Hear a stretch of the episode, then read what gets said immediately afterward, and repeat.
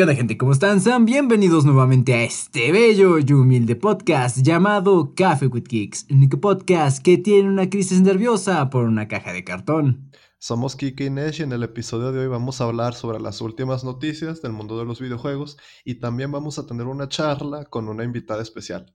Y de un poquito más, así que traigan su botana y bebida preferida porque esto ya comienza.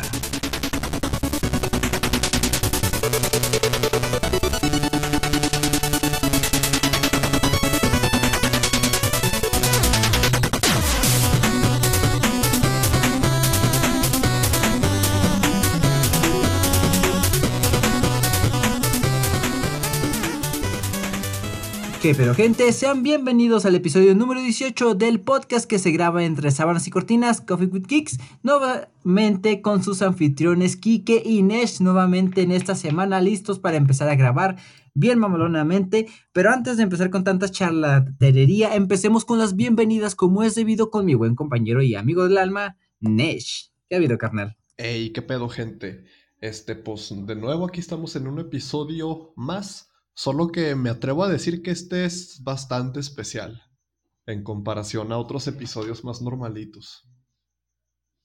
Así es, en este, empezamos como una nueva etapa de Coffee with Geeks, banda. Voy a tratar, haré lo posible para que este sea el primer podcast en formato de video disponible en YouTube. Voy a intentar a ver qué pedo. Ajá, ¿qué vas a poner de fondo, de imagen de fondo? Ya veré, ya veré. okay. ¿qué hiciste en esta de última quincena, Carlito? ¿Qué pasó? ¿De vacaciones? Por lo que se viene, cabrón. Bueno, vacaciones. Vacaciones, pues esta última quincena que hice, pues nada, relax, este... Eh, ah, unos amigos hicieron una carne asada, poquita gente, poquita gente, o sea, todo muy seguro para el COVID, este... Y mm, pues lo de siempre, ¿no? Que la escuela, que, que, los libros, ya se lo saben. Ya, lo de siempre. Próximamente cambiaremos esa rutina de la escuela, banda. Ah, eh, yo manera una carnita asada, mi hermana cumplió años, eh, seis personas en total en esa fiesta. El problema fue que mi familia se entusiasmó con la cantidad de comida que compramos y estuve comiendo como carne asada una semana acompañada de cerveza. Mis ancestros norteños estarían orgullosos, güey, bien cabrón. Güey, que sobre carne asada para una semana medio lo entiendo, pero cerveza. Es, no sé, güey. Yo, no compré la cerveza, pero no me, no me arrepiento. Estuvo rico, güey. O sea, no es que me esté quejando. Estuvo muy sabroso comer una semana entera. Carne asada y cerveza. Así que sí, desayuno, cerveza. Viviste como regio de varo por una semana. Sí, güey. De hecho, otras cosas, güey. Descubrí que comprar boxers es difícil, güey. Es otro pedo, güey. Eh, salí un domingo a comprar varias cosas y entre esas dije, ah, voy a comprar unos boxers. Es un pedo, cabrón. Lo bueno que tenía el supermercado. Para mí solito, para a ver, echarle de que, no, pues sí, creo que sí me queda. Este no, ay, no sé. Y así. Y había una cuenta de ahorros, güey, para empezar a invertirle en el futuro, güey. Pero, güey, yo siento que con los calzones, ok, sí es difícil, pero como uno no se supone que se prevé los calzones, se supone, al menos. Este, pero luego con cosas como los pantalones y las playeras a día de hoy, que ni ah, siquiera hay vestidores, a mí se me hace difícil, güey, porque es como una tiendale al precio y ándale. Por lo que vi eh, con los boxers, pues, es con lo mismo, las, la misma talla del, de tu pantalón, de la cintura. Así que con eso te puedes guiar. Yo me tardé 10 minutos en descubrir eso, güey. Pero pues cambia según la maquila, por así decirlo. Sí, güey, te digo, fue un pedo y al final me decidí por uno. Sí, sí, tuve la suerte de que sí me quedaron. Dato curioso de que a nadie le importó. Y lo de la cuenta de ahorros, eh, me empezaron a spamear muchas cosas, eh, como que Google conoce de que ya soy un adulto como tal. Y de, oye, una cuenta de ahorro. Y al final, pues abrí una cuenta de ahorros, güey. Pues ahí voy a estar dando un ahorradito, güey. Está bien, pero o sea, ¿cuál es el el plus que te dan. Me imagino que tiene que haber un plus, ¿no? Así como que por cada tanto dinero que ahorres, pasa esto. O tal porcentaje te regalamos en crédito de esto. algo así. Ah, de hecho, conmigo es de que si tienes 5 mil pesos de ahorro, eh, te damos un préstamo de hasta 50 mil pesos. Y ahí, güey. Oh.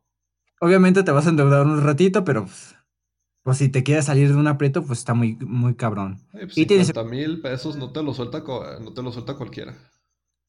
Bueno, me imagino que habrá unas condiciones, pero las descubrí eventualmente. Y también, póliza de seguro de vida, güey, está bien cagada, güey. Me puse a leer esas cosas y prácticamente, güey, no me cubre nada, güey. Me tendría que atropellar de la nada a alguien o morirme en una combustión, combustión espontánea, güey. O sea, si, me, si tengo diabetes, COVID, cualquier otra cosa que no sea esas dos que mencioné, no me lo cubren. Y verga, güey, ponle tú que a ti te va a valer madre, ¿verdad? Pero es que luego morirse eh, implica el entierro, implica funeral, implica... Ah, no, en, eso hay, hay, una como otra póliza de que no te dan el dinero, pero sí te ayudan con el funeral. Oh. dije, ah, pues bueno, aceptable, tengo un buen día. y ya. Ya con eso. Ya con eso. Bueno, carnal, ¿algo más que comentar con las bienvenidas? Mm, de momento no. Perfecto. Entonces, banda, dicho eso, vamos rápidamente al tema, al tema. No hay tema de la semana, banda. Vamos, vamos al ratito a hablar a la sección de las noticias, donde las hablaremos de lo más importante que salió en esta última quincena. Así que vamos allá.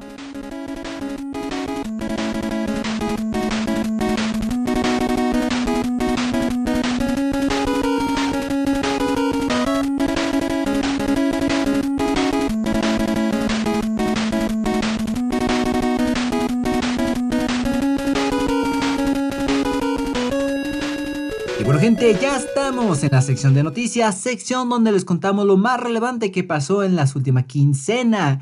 Y esperemos que no pase un atentado, un golpe de estado en lo que estamos diciendo estas cosas, pero iniciamos rápidamente con que tenemos una nueva película de Resident Evil que se titulará Welcome to Raccoon City.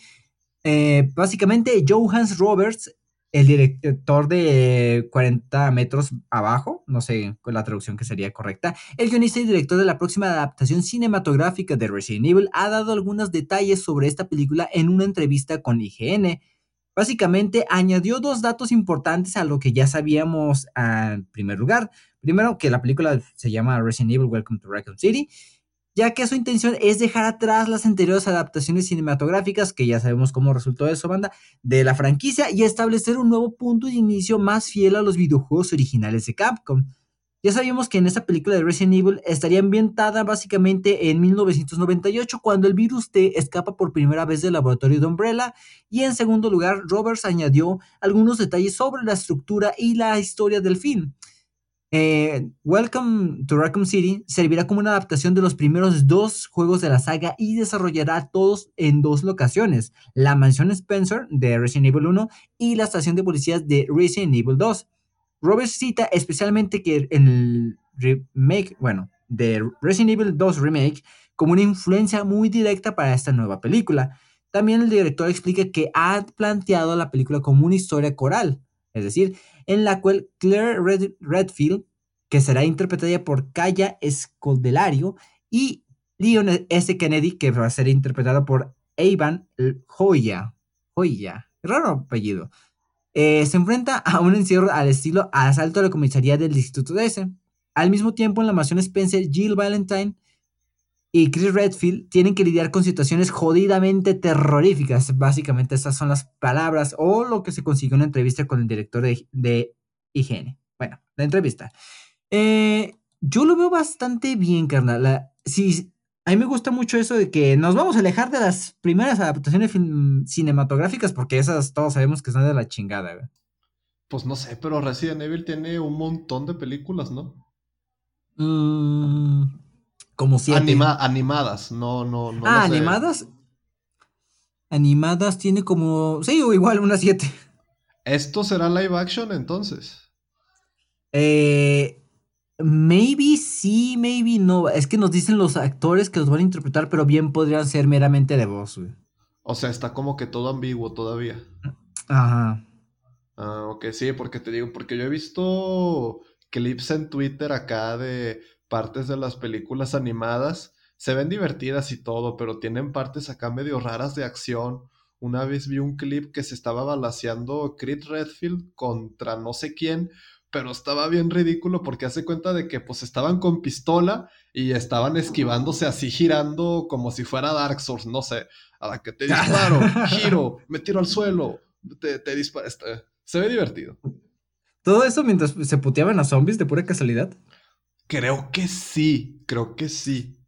es parte de una película de Resident Evil. O sea, tiene bastantes películas animadas, tanto de live action, pero fíjate, a mí me gusta mucho ese énfasis porque siento que de los primeros dos juegos se puede sacar una muy buena película. Sí, pues es que esa saga tiene mucho potencial y más si dicen que se van a basar en el universo de Resident Evil 2 Remake, pues como que ya tienen mm, parte del trabajo hecho, pues como que no batallarían tanto con eso.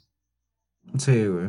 Esperemos que salga chida. Tampoco, creo que tampoco nos dan fecha de estreno, ¿verdad? No. No, pues parece que como que está todo apenas anunciado, medio ambiguo todavía.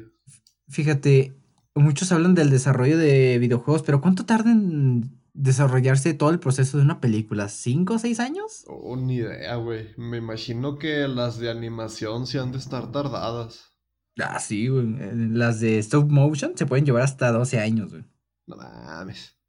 Ah, la verga, ¿te imaginas? No, ¿cuántos, ¿en cuántos proyectos has estado? Uno. o sea, imagínate que va a empezar un proyecto y tener que esperar 12 años para saber si tienes éxito o no. Yo creo que ah, puede ser lo peor. Empecé como becario y ahora soy el director del estudio, cabrón. Ya sé, ¿verdad? Se acaba la película y ya el becario recién egresado con familia, hijos, deuda, hipoteca y todo. y si no vende, me muero. Si no se vende, me muero, sí.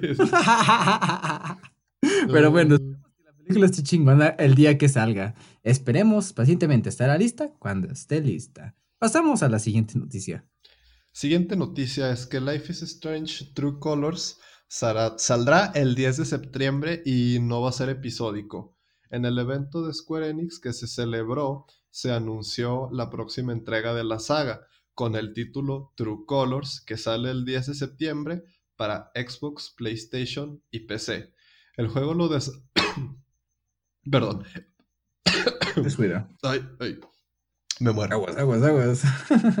el juego lo desarrolla Deck9, que creó el anterior Life is Strange Before the Storm, lo que significa que Don't Not no necesariamente va a abandonar la saga, pero pues están pasando la tutela temporalmente, como quien dice.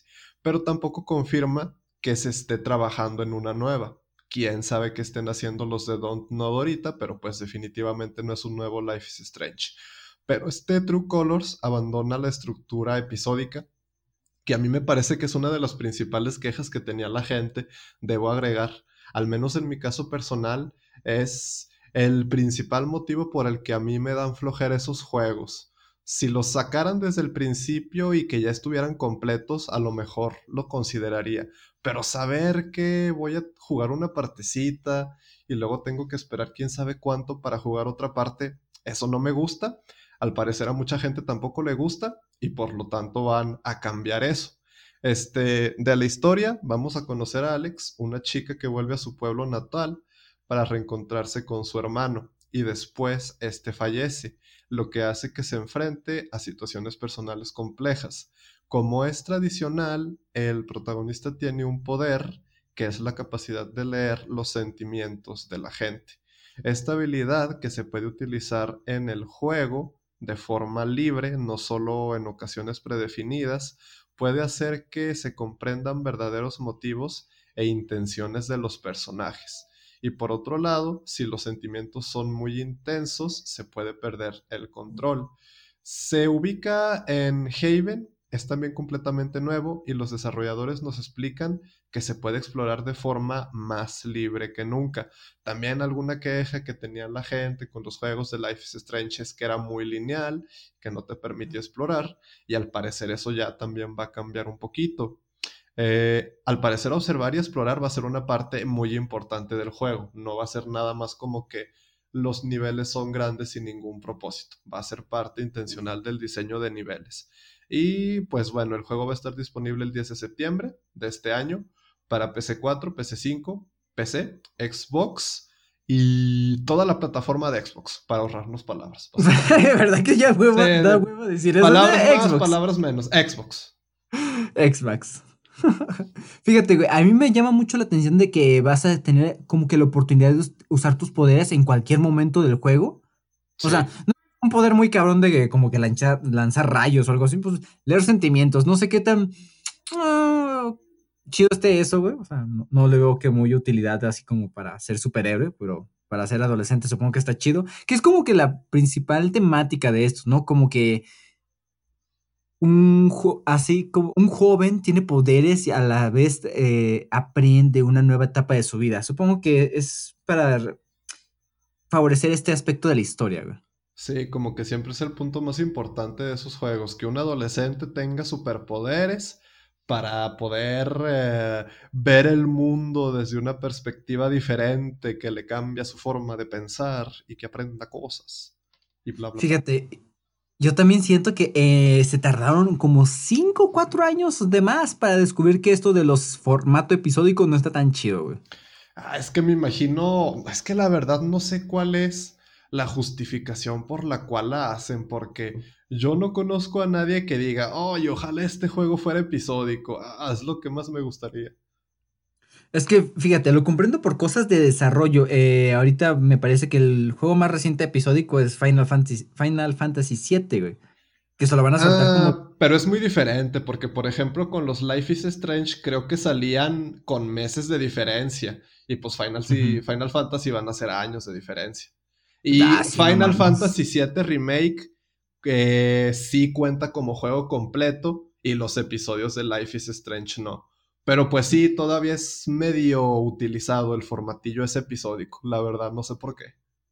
Fíjate, yo, a mi parecer es una muy buena lección, ¿sabes qué? Aquí tienes tu juego de 8 o 10 horas, ya de golpe, disfrútalo, carnal. Yo, gracias. Así es mejor, así es mejor. ¿Tú, ¿Tú has jugado uno de los de Life is Strange? No he jugado ni uno de Life is Strange ni, ni uno de los de Telltale, la neta. Yo el último, el único que he jugado de Telltale Games es el primero, el que tuvo más éxito de, de eso fuera. No. Lo regalaron, creo, ¿no? Sí. Nada más por eso lo jugué, jeje. Son buenos juegos, aunque se ve que los de The Walking Dead, después de todo el caos ese de Telltale Games que despidieron a todos sus empleados, como que quisieron continuar. Ah, sí con los juegos de Telltale, pero pues ya a la gente no le interesa. Fíjate, el problema con Telltale Games es que compraba licencias muy caras, güey. Eh.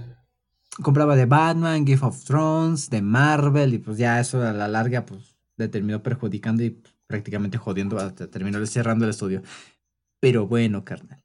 Pasando a la siguiente noticia, tenemos que Teclan confirma que Dying Line 2 saldrá este año. Anteriormente, en el episodio anterior, gente, oh, la redundancia, les comentábamos de que había un problemita de desarrollo con este juego, pues prácticamente la historia de Dying, Dying Line 2 ha sido bastante controvertida por lo anterior que le mencionamos, desde que el juego se desveló en 2018, allá el lejano año de 2018. Su desarrollo ha estado lleno de problemas, desde múltiples retrasos a la marcha del estudio de, desde la marcha del guionista principal del estudio. Después de un informe del que hablaba problemas de su desarrollo, como le mencionamos en el episodio pasado, pues Teclan ha actualizado sobre su situación mediante un video. En este se explica que consideraban que había un anuncio muy importante para el juego, bueno, que habían anunciado el juego demasiado pronto, pero insistían en que Dying Line 2 no estaba sumido en un infierno de desarrollo. Para definir a un juego como un infierno de desarrollo, se necesita que el juego no está haciendo ningún proceso y Dying Light 2 sigue moviéndose hacia adelante. Anunciamos el juego demasiado pronto, pero está, pero está demasiado lejos de estar en un infierno de desarrollo. Esto al mismo tiempo que anunciaban que pronto se publicará una actualización en del estado del juego. El video que mostraron básicamente consiste y fundamentalmente en los desarrolladores leyendo comentarios que yo no entiendo por qué hacen eso, O sea, así como que resaltas todo lo malo que estás haciendo mal. Hazte cuenta que le llegan los comentarios de la gente que está emputada porque pues, no, no ha salido el juego, ¿no? Y prácticamente ellos responden que este es un proyecto enorme y complejo y necesitamos tiempo para que esté a la altura de nuestra visión. Aclararon todos en el video. Todos nosotros estamos poniendo nuestros corazones en crear un juego que seguiréis jugando durante meses, güey. El formato del Dying Light es. El primer juego está muy chido, güey. Y se daba, y se daba varias veces para rejugarlo. El mapa era muy grande, güey. Y hasta creo que le sacaron un par de DLCs. Creo que hasta hace el año pasado seguían saliendo contenido descargable para ese juego. Sí, creo que añadieron una expansión de metían carros y todo eso, güey. Ajá. No sé. ¿Tú qué piensas, güey? Porque a mí no me gusta esa idea de que ah, vamos a leer comentarios de gente emputada, güey. Sí, pues como que hagas lo que hagas o respondas lo que respondas, no vas a quedar bien haciendo eso. No, pues ahorita, por lo que veo, ellos ya están bastante seguros de que el juego les va a salir bien. De, se van a tomar su tiempo, pero va a salir bien como lo tienen planeado. Pero te digo, el proceso de desarrollo de software es algo complicado, en especial cuando son juegos que llevan un tiempito en desarrollo. 2018, ¿eso fue hace tres años? Y no sé, yo siento que hay mucha gente que ya decidió desde ahorita que el juego no le gusta. Yo siento que la tienen medio difícil, van a tener que impresionar a la gente que está desinteresada, pero más difícil todavía, van a tener que convencer de lo contrario a la gente que ya se convenció sola de que no les va a gustar el juego. Porque ya ves que, pues todo este drama de que el infierno de desarrollo y no sé qué. O sea, hay ya gente que está a la defensiva. Sí, güey.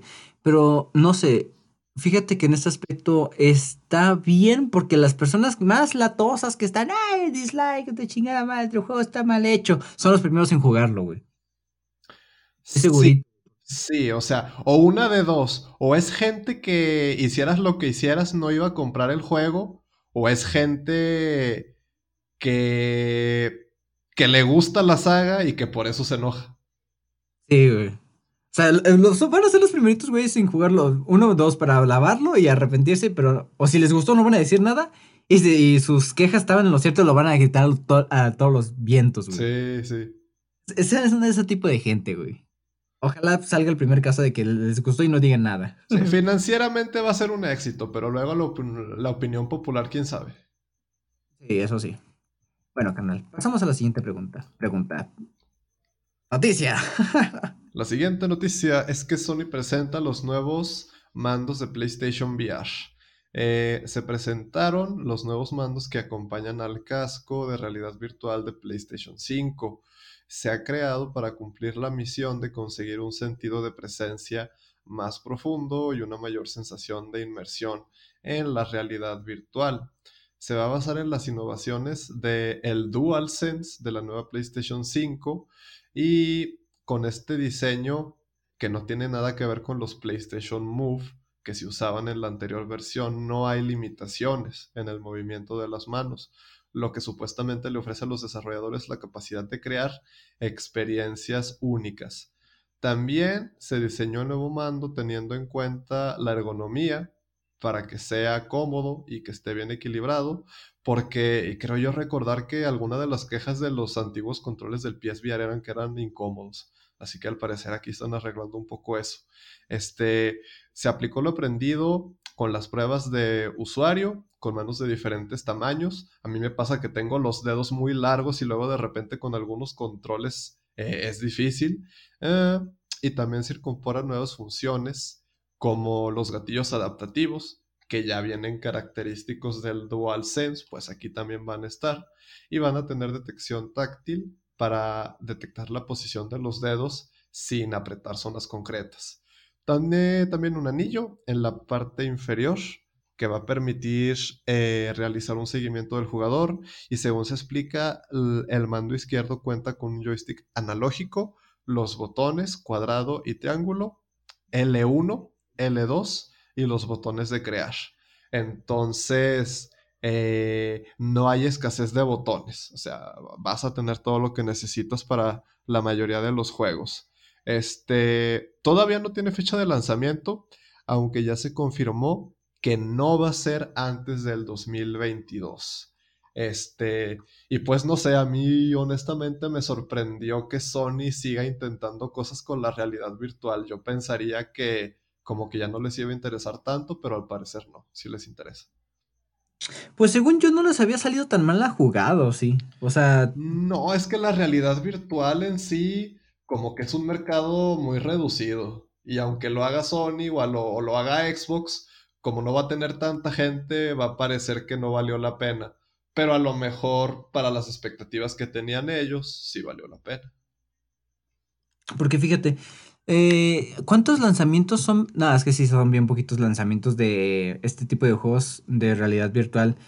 Y creo que Sony es la única que tiene así como este tipo de cosas para su consola, porque Microsoft nada y Nintendo creo que lo único que se asemejaría un poco sería ese círculo con el que puedas hacer ejercicio y no es que digamos realidad virtual, güey. Es como Nintendo tiene cajas de cartón, güey.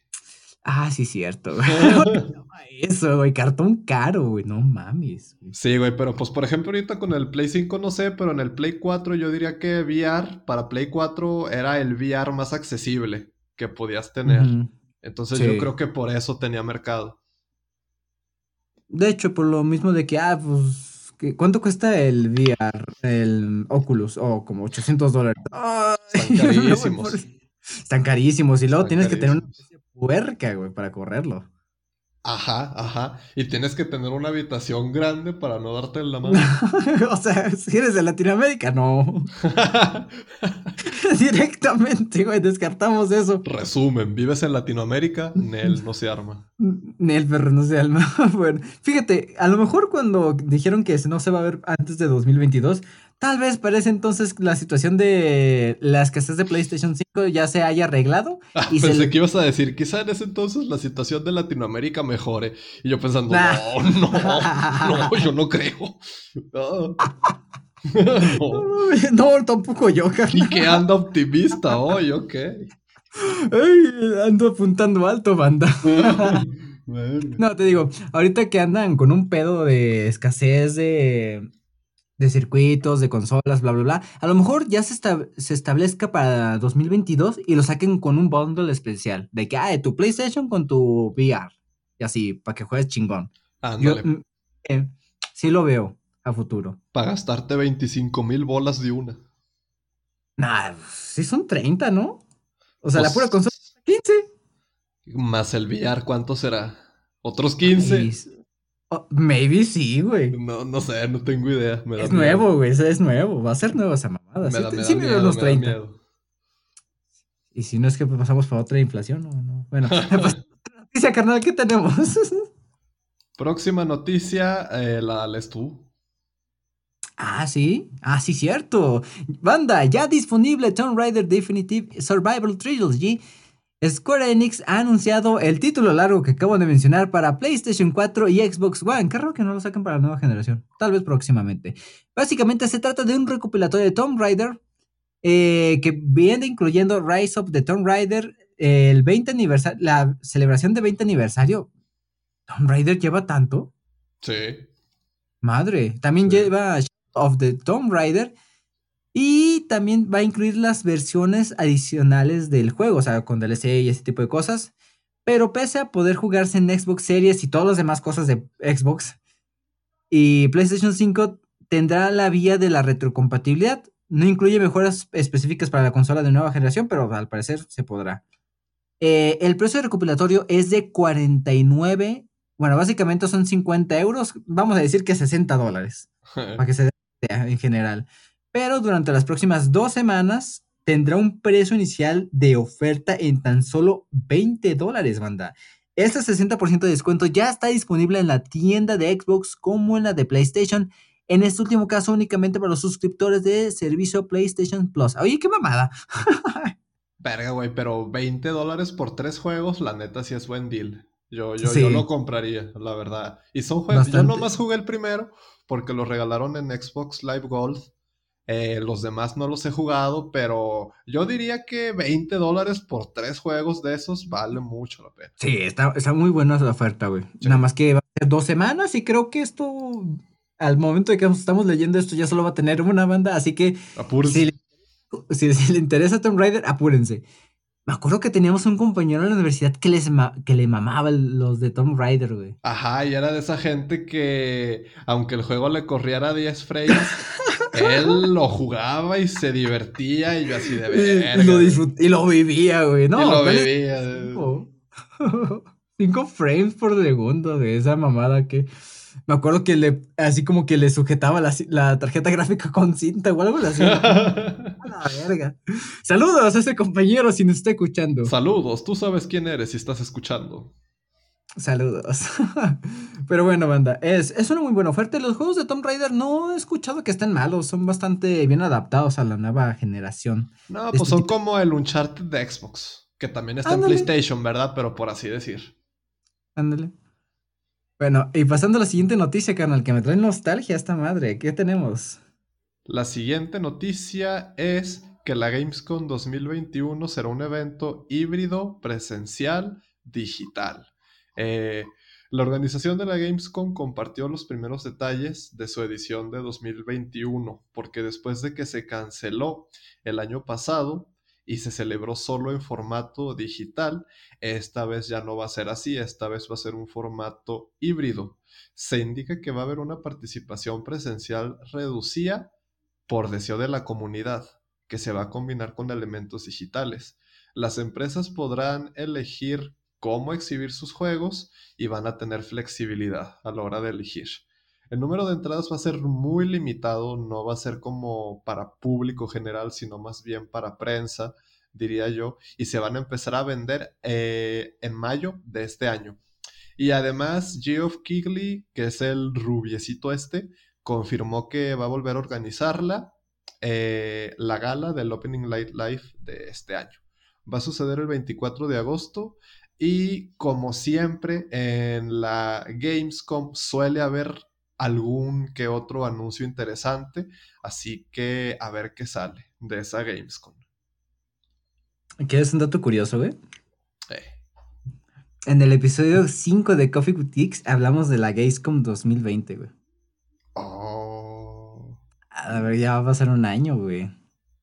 Pero yo creo que este va a ser el futuro de las conferencias por mucho tiempo. Una mezcla así de presencial y no presencial. Pues a mí no me molestaría, siendo sincero, güey. No, a mí tampoco. O sea, por mí estaría mejor que fuera un full digital, pero que si hay vidrio está bien también.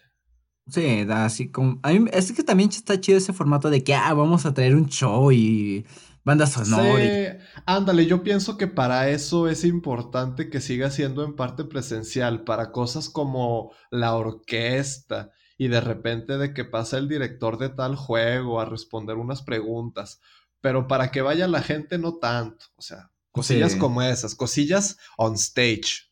Para, para eso sí está bien que siga siendo en parte presencial. Sí, está con madre, güey.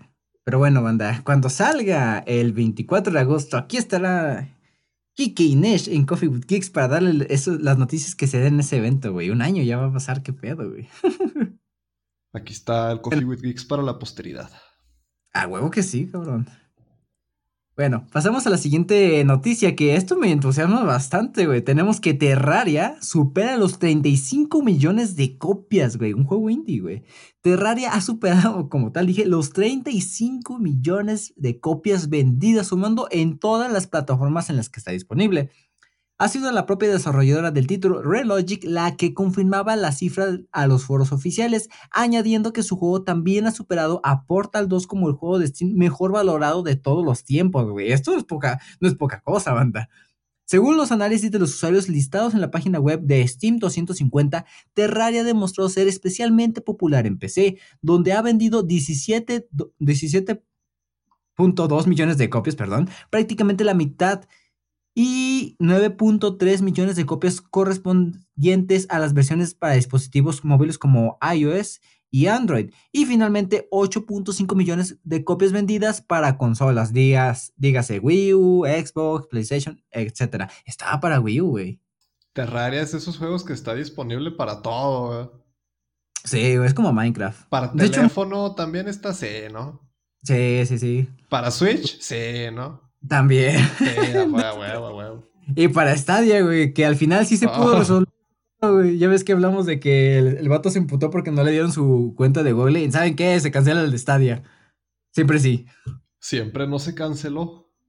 No, siempre no se canceló. Al final sí se, resolvió y ya está disponible para Stadia, para los tres usuarios que contrataron Stadia. que no creo que a nadie le interesara mucho que ese juego estuviera no en Stadia, pero pues bueno. Pues sí. Eh, también el estudio en declaraciones recogidas por PC Gamer afirma que seguimos trabajando duro en las actualizaciones a medida que avanzamos en 2021. Las cosas están saliendo bien y estamos más que emocionados por lo que nos espera el resto del año. Gracias por vuestro apoyo y muchas cosas más. Bueno, eh, a mí se me hace prácticamente como un logro muy cabrón. Eh, yo tengo prácticamente unas 128 horas oficiales en Terraria.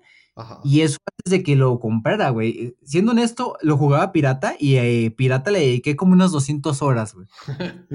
Así que tendré unas 300 horas de Terraria acumuladas, güey. Pero era insano, güey. Yo me acuerdo que me sentaba a las 7 y amanecía el sol. Ah, ya amaneció. No, pues a dormir.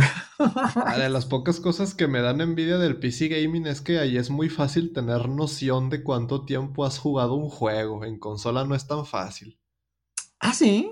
No, porque el PlayStation no te lo dice, al menos que yo sepa.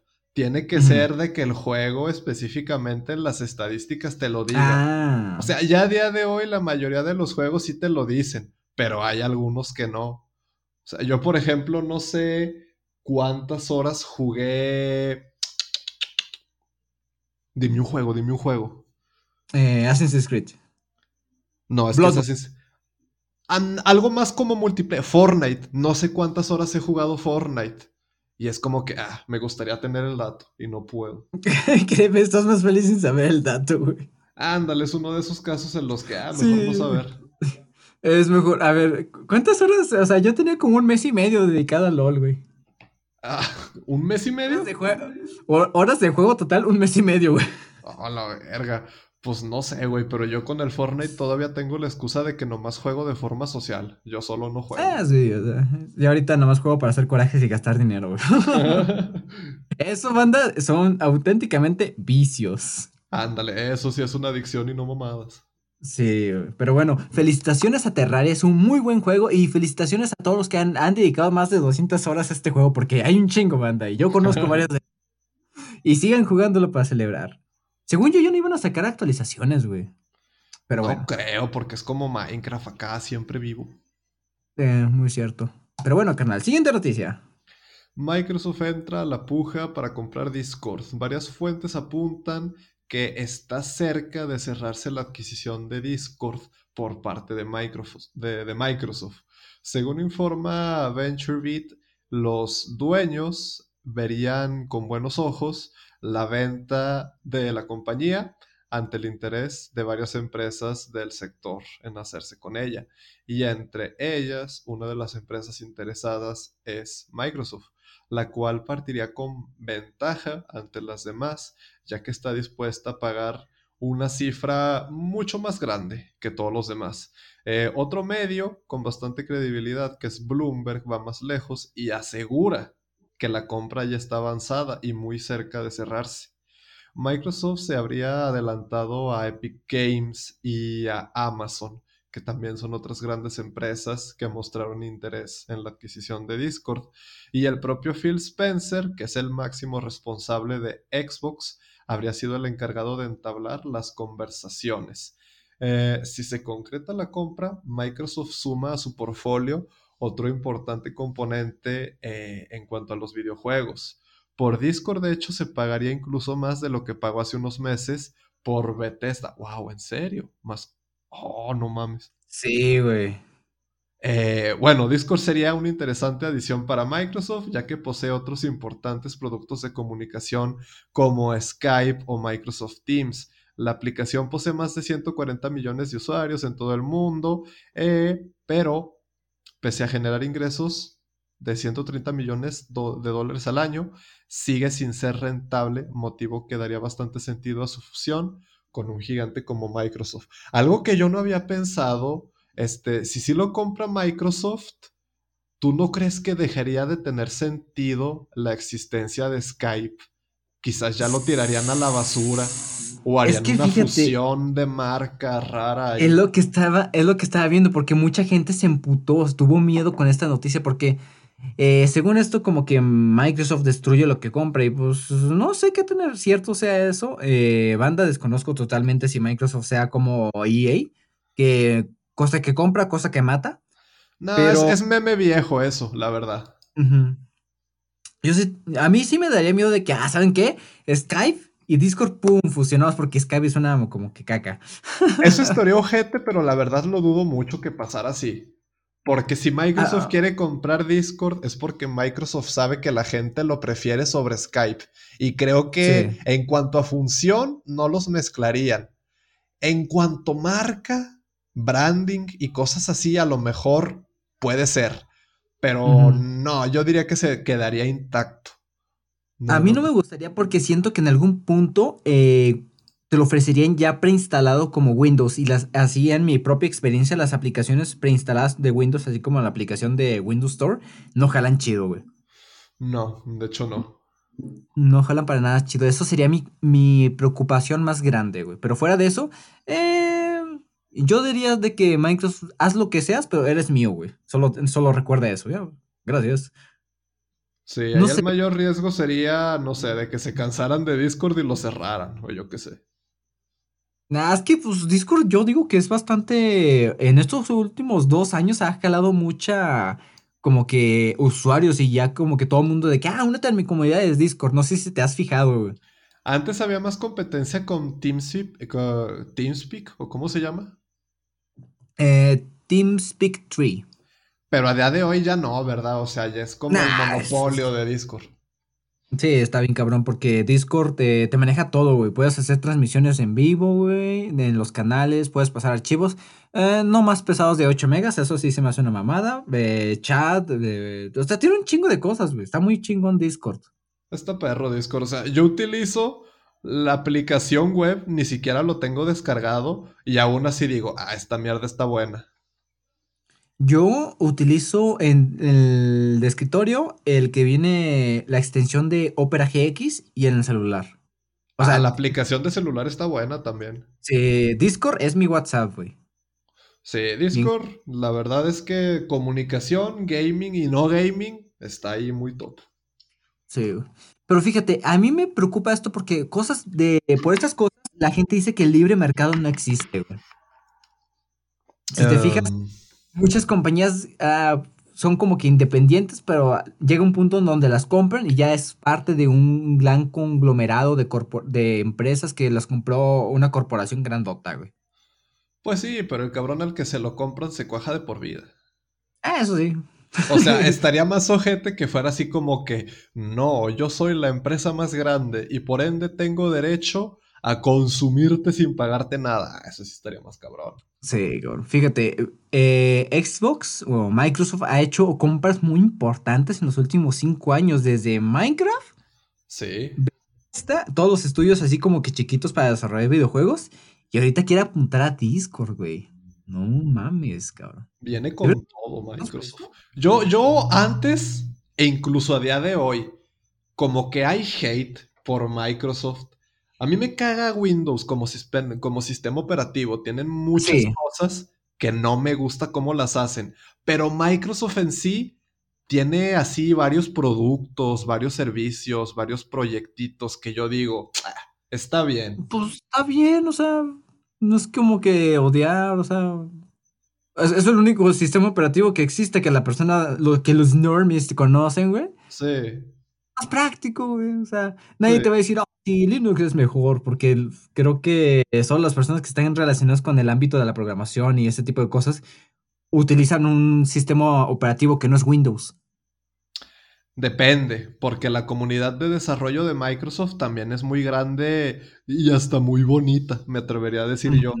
Porque tienen como que un puesto que son los MVP, que es el Microsoft no sé qué professional, y es como que gente acá certificada por Microsoft y que se mete a foros y comenta en cosas y responde preguntas. O sea, eh, en ámbitos de desarrollo tienen una comunidad padre, Microsoft. O sea, tiene varias cosas que yo digo, ah, lo haces bien. A mi parecer, no debería ser problema esta adquisición si se hace al fin y al cabo, porque primero tiene que hacerse y luego que como pasar por un como un análisis de juicio, así algo legal, porque cuando se hacen compras muy puercas en Estados Unidos como que se tiene que pasar a juicio o algo así. No vimos que apenas hace poco se aprobó por la Unión Europea la compra de Bethesda, siendo que se anunció hace como 3, 4 meses, lleva tiempo. Un proceso complicado, no es nada más de que te, dame tu empresa, Simón. como un meme de yo solo quiero que alguien me dé su compañía. Y así de, no, vete al diablo. Ten las llaves, la basura pasa los jueves. Pero bueno, carnal, eh, pasamos a la siguiente noticia. Y tenemos de que Sony prepara una película de Ghost of Tsushima con el director de John Wick. Ah, la verga. Ah. Y PlayStation Studios está preparando una película de Ghost of Tsushima según anunciado Deadline.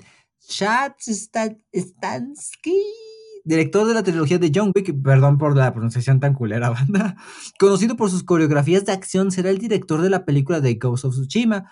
El propio señor Alex Young y Jason Spim serán productores de, por parte de 87 Eleven Entertainment, mientras que Asan Kisi, ¿qué pedo con esos apellidos? Kisilbach y Carter Swan producirán por parte de PlayStation Studios. Scorer Punch Production participará a título de producciones ejecutivos y Peter Kank será el encargado por parte del estudio que supervisará la película. Bueno, primera observación, ¿qué pedo con esos nombres tan raros? Y segunda, qué buena película va a ser esa madre, güey. O sea, siento que lo que viene siendo Ghost of Tsushima tiene todo el potencial para ser una película chida, porque primeramente es de Japón. O sea, la temática de samuráis de Japón le puede sacar algo muy bueno, güey.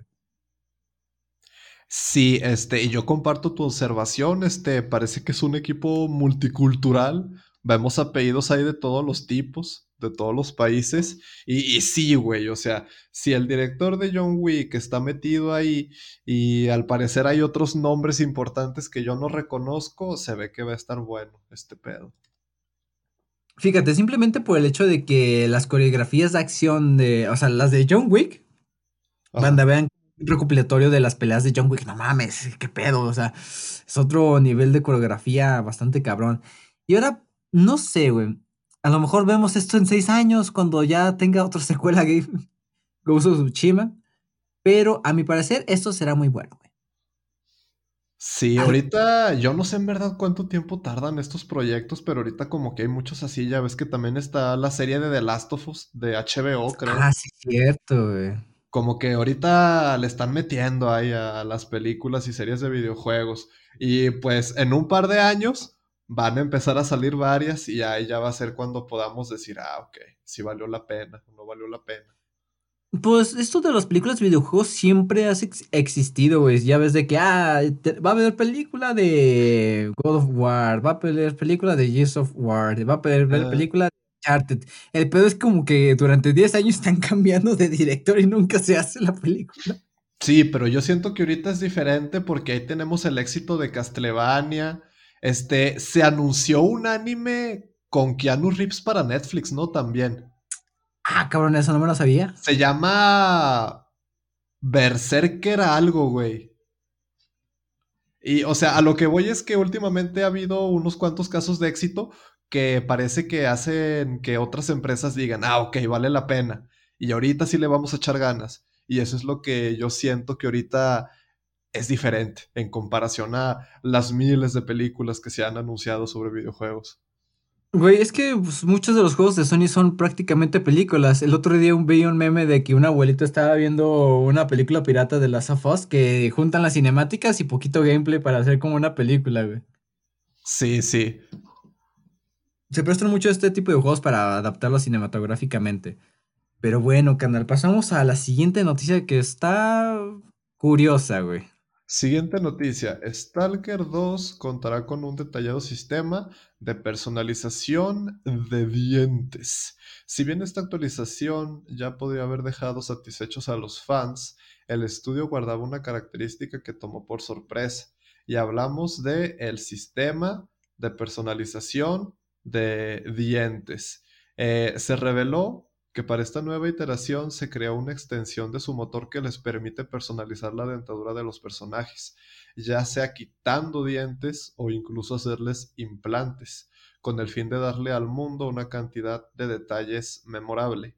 Es importante decir que la desarrolladora explicó que cada extensión la auxiliará en cambios específicos, lo que permite que cada humano en Stalker 2 tenga una sonrisa única. Si este nuevo avance te deja con ganas de ver más de este título, sobre todo gameplay, hay buenas noticias, ya que la desarrolladora adelantó que se va a mostrar un demo más tarde este año. Eh, probablemente cuando esta demo salga, aquí vamos a tener la noticia y pues vamos a comentar qué tal se ve. Pero eh, a mí me parece bien, o sea, si Cyberpunk tenía un sistema para personalizar tulas, ¿por qué dientes no? Güey, es que a mí se me hace un poco innecesario, o sea, de que eh, a lo mejor en Cyberpunk estaba medio justificado que te tunearas el pito, güey, porque pues he entendido que tenía escenas de sexo explícito. Pero se ve el pito. No sé. Espero que no. Por eso me lo pregunto yo, veo. ¿Era necesario? Si se viera, tendría sentido. Y deja tú, no es como que el juego fuera en tercera persona, era en primera persona de Cyberpunk.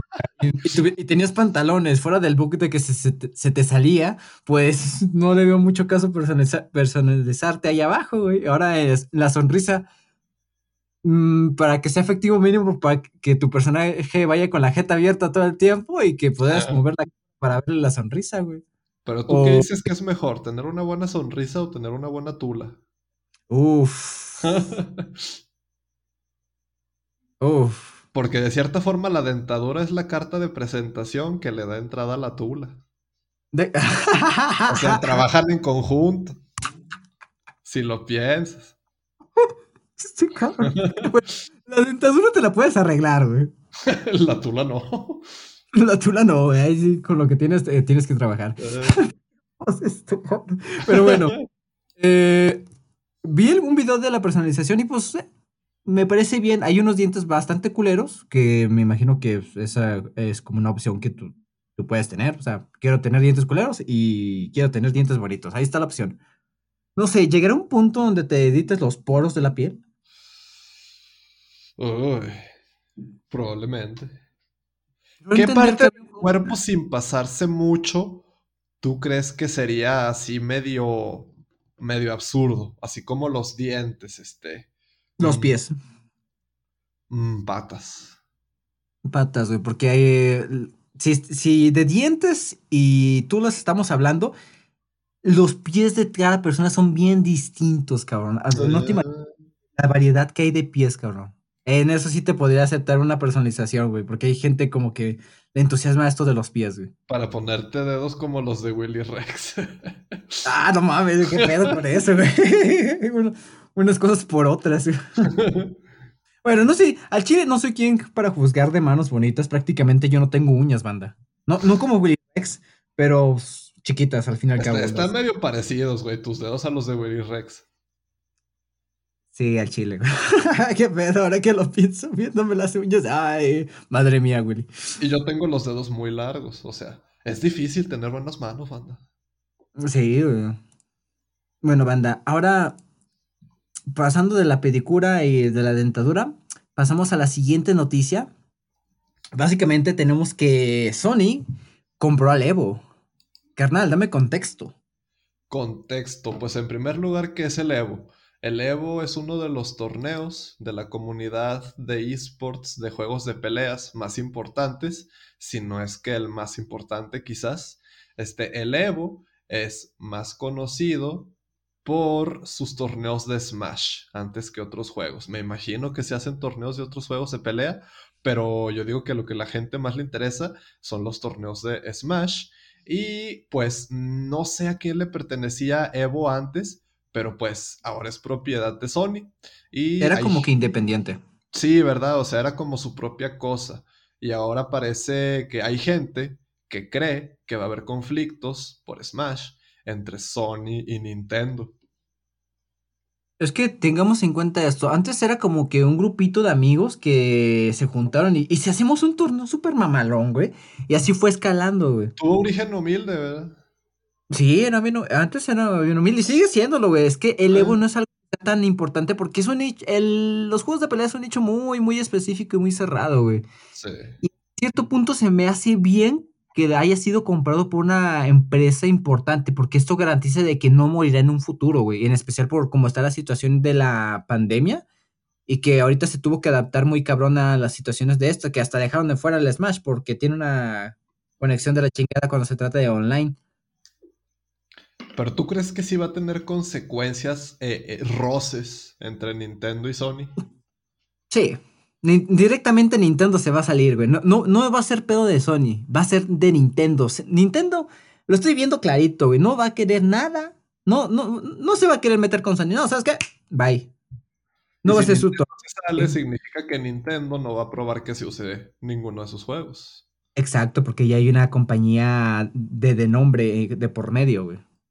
Y fíjate, pues no hay tanto problema. Bueno, en ese sí, ¿verdad? Pero prácticamente todos los, los juegos de pelea pues, salen, son de Sony, güey, o salen en la PlayStation. Eh, los juegos de pelea que están en Xbox, Street Fighter, eh, y Clear Instinct. Prácticamente todos los demás son, salen en Sony o son de Sony. Ajá. Este, pero también como que Smash es de lo más importante, ¿no? Sí, güey. Es lo, así como que es, es el pedo a tratar aquí, güey. Eh, los demás juegos, pues sí, tienen su audiencia, pero aquí lo que todo el mundo se mete y es por el mame, porque es un juego muy relevante desde hace muchos años, es el Smash, güey. O sea, yo nada más conocemos al ganador mundial de Smash, MK Leo, que es mexicano, el, el señor, que es un crack para jugar el Smash, pero no sé, hasta fíjate, yo conozco a ese fulano porque, porque Smash, güey, es muy relevante y ahora se va a salir de este pedo por cosa de Nintendo, pues está grave, cabrón. Pues es que es, eh, es, la trayectoria, es la carrera de mucha gente, por así decirlo. Sí, cabrón. O sea, ¿cómo, esto cómo va a estar a, afectar? ¿Cómo se llamaba el furro? Ah. Nunca me acuerdo, pero el que es bien exagerado y está bien orgulloso porque es furro, porque es LGBT y, y no me acuerdo por qué otra cosa. Y porque es negro. Y porque es negro, sí, sí, sí. Sí, Sony Fox. Sony Fox, sí, sí, sí, sí, sí. Ah, ¿Cómo afectará esto a Sony Fox, banda? Debate serio. no sé, güey.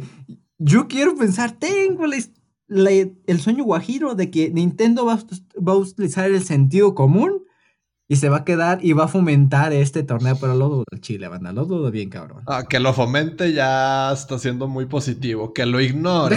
que lo ignore. Que lo ignore, ¿sabes qué? Úsenlo. Fíjate, es que Nintendo eh, tiene esa mentalidad de que, ah, somos juegos de niños y no nos gusta que haya premios en efectivo de nuestro, relacionados a nuestra compañía, güey. Fíjate, en un torneo de Smash no regalaron efectivo, que es pues, lo normal, ¿no? Regalaron un control de Switch mamalón, así, edición especial, cubierto de oro, Smash, bla, bla, bla. Sí. Como premio mayor. Lo más cagado es que cuando le entregaron se cayó el control. Oh. busquen, el, busquen el clip, banda. Busquen premio Smash Control. Eh, caída. Algo así. Está bastante cagado. Pobrecitos. Pero pues sí, o sea, lo probable es que no haya consecuencias, pero quién sabe. Nada más para los jugadores de Smash, pero bueno. Y pasamos a la sección eh, checando Twitter para ver si ha habido un golpe de estado, banda. Veamos. no sería eh, la primera vez. No sería la primera vez, exactamente. E, evitando las eh, noticias de violencia, pandemia, esas cosas que no nos interesa, banda. Tenemos que Wild Rift, la versión de League of Legends para celular, finalmente, después de seis meses, está disponible para Latinoamérica, güey. ¿La vas a jugar? Sí, bien uh. cabrón. Bien cabrón, banda. Eh, nos, nos, despedimos de Coffee with Kicks. Fue un buen proyecto. Me voy a hacer jugador profesional de LOL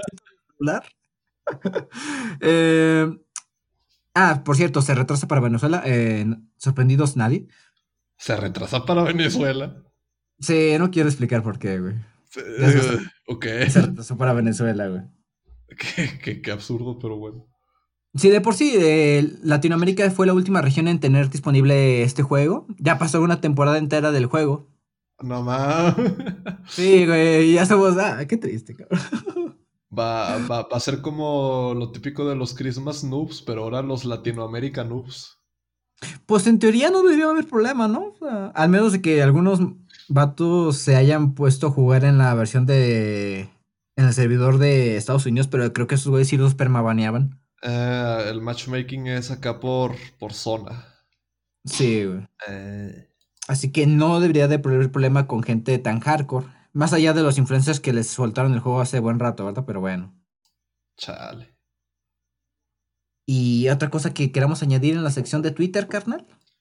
Pues parece que todo está en relativa calma el día de hoy. Ah, bonito domingo, cabrón. Ustedes lo escuchan el lunes, no sé cuándo lo escuchen, pero nosotros grabamos domingo a las 10 de la noche. Y bueno, banda, con esto concluimos la sección de noticias. Eh, bastante, a mí me gustó, güey. Siento que fueron noticias bastante entretenidas y nos dieron de mucho de qué hablar. Me gustaron. 10 de 10. Estuvo chida la semana. Ahora sí. Afortunadamente no se, no, no hubo retrasos, o sí, por lo que veo. No, pero con Dying Light ya veremos. Ah, ya veremos. Pero bueno, eso fue todo por esta sección. Nos pasamos a una nueva sección y ahora sí, va a haber, tenemos sorpresas, banda. Esto ya lo vieron en el título, pero tenemos sorpresas, cabrón. Así que vámonos rápidamente a la próxima y nueva sección. Vamos allá.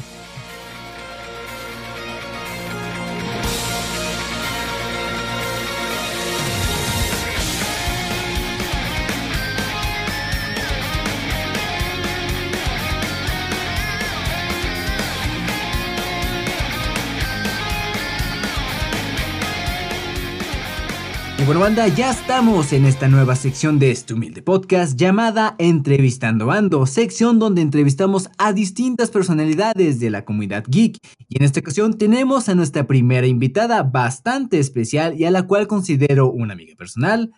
Señoras y señores, les presento al artista, a la streamer, a la tratadora, a la waifu, Giddy Art. Giddy, ¿qué ha habido? ¿Cómo estás?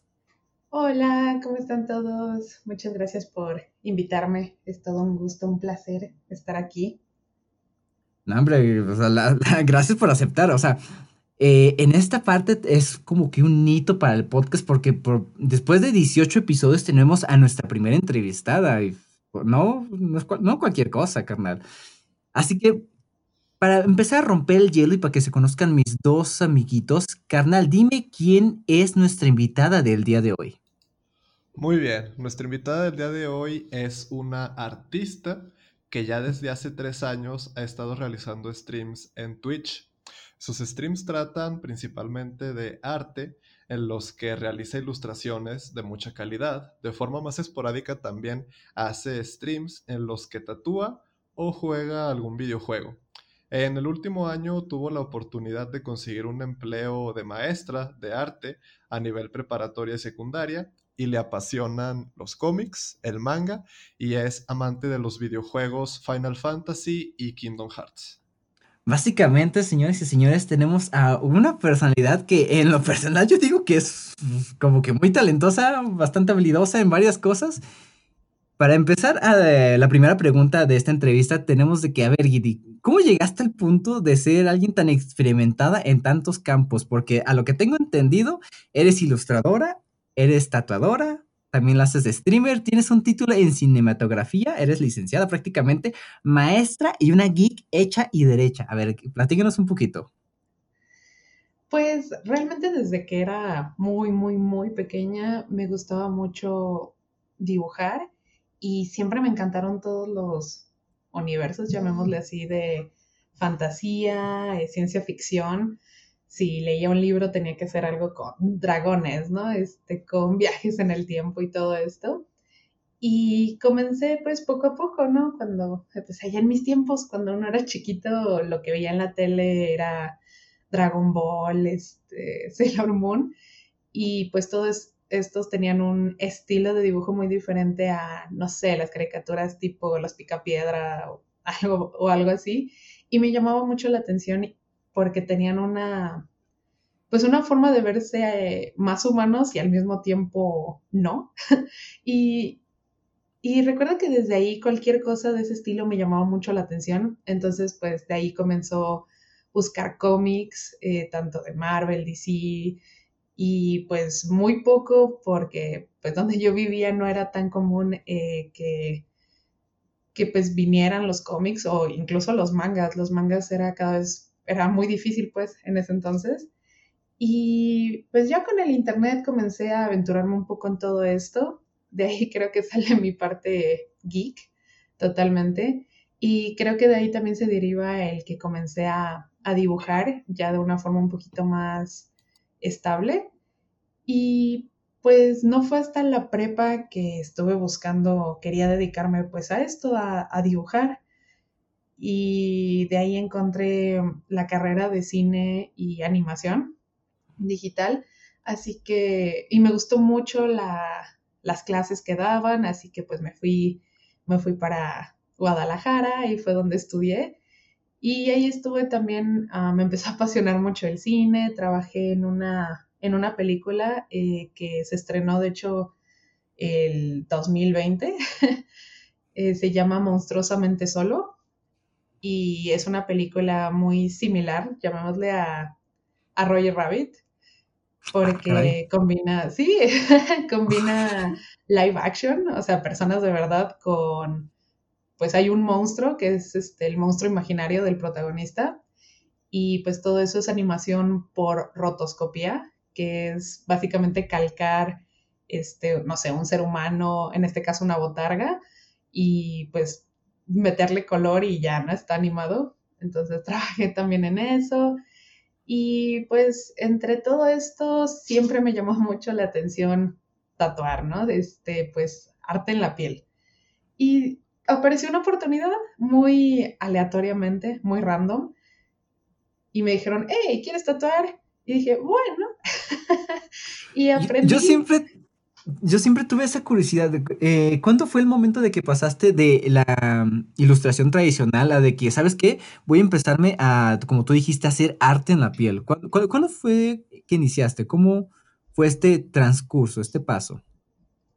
Pues de hecho ya también van a ser casi tres años que comencé.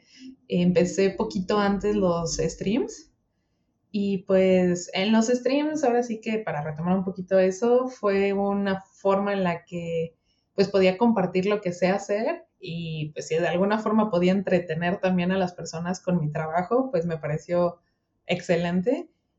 Y, y sí, pues eh, yo me estaba, yo seguía dedicándome a, yo soy freelancer realmente, dedicándome a hacer ilustraciones por pedido o incluso trabajando en el medio del cine, ¿no? Haciendo cortometrajes, eh, ya ahora sí live action o haciendo comerciales de lo que me fueran a necesitar. Y yo creo que estaba buscando tal vez una forma en la que pudiera tener algo un poquito más, ¿cómo llamarlo? un poco más, pues sí, no seguro, pero que fuera un poco más ¿Estable? Ajá, algo así más estable.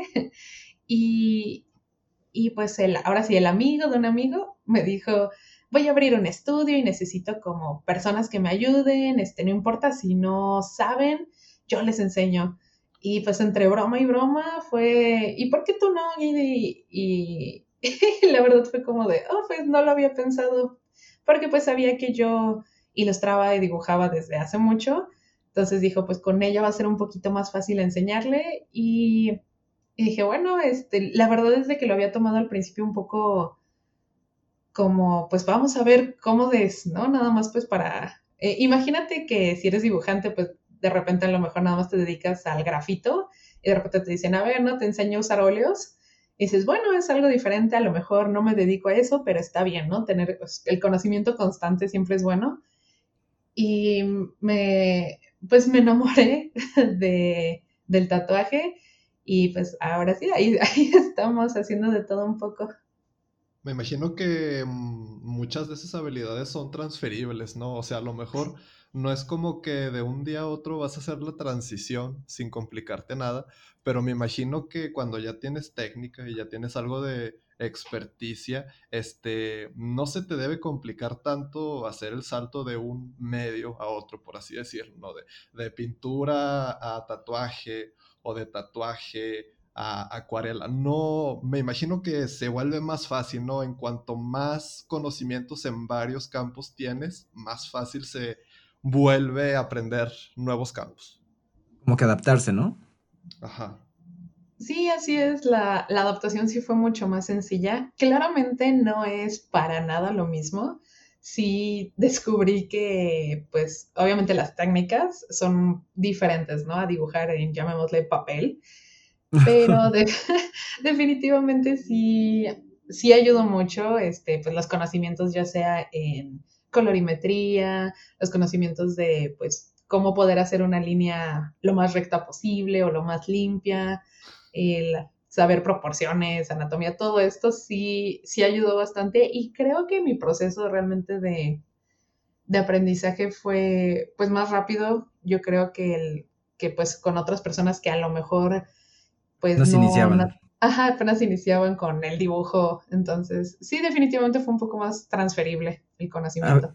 y a ver, tú que tienes esta experiencia en como en estos tres campos del arte, ¿cuáles serían las diferencias más significativas entre dibujo tradicional, digital y pintarles entre los cueros de una persona?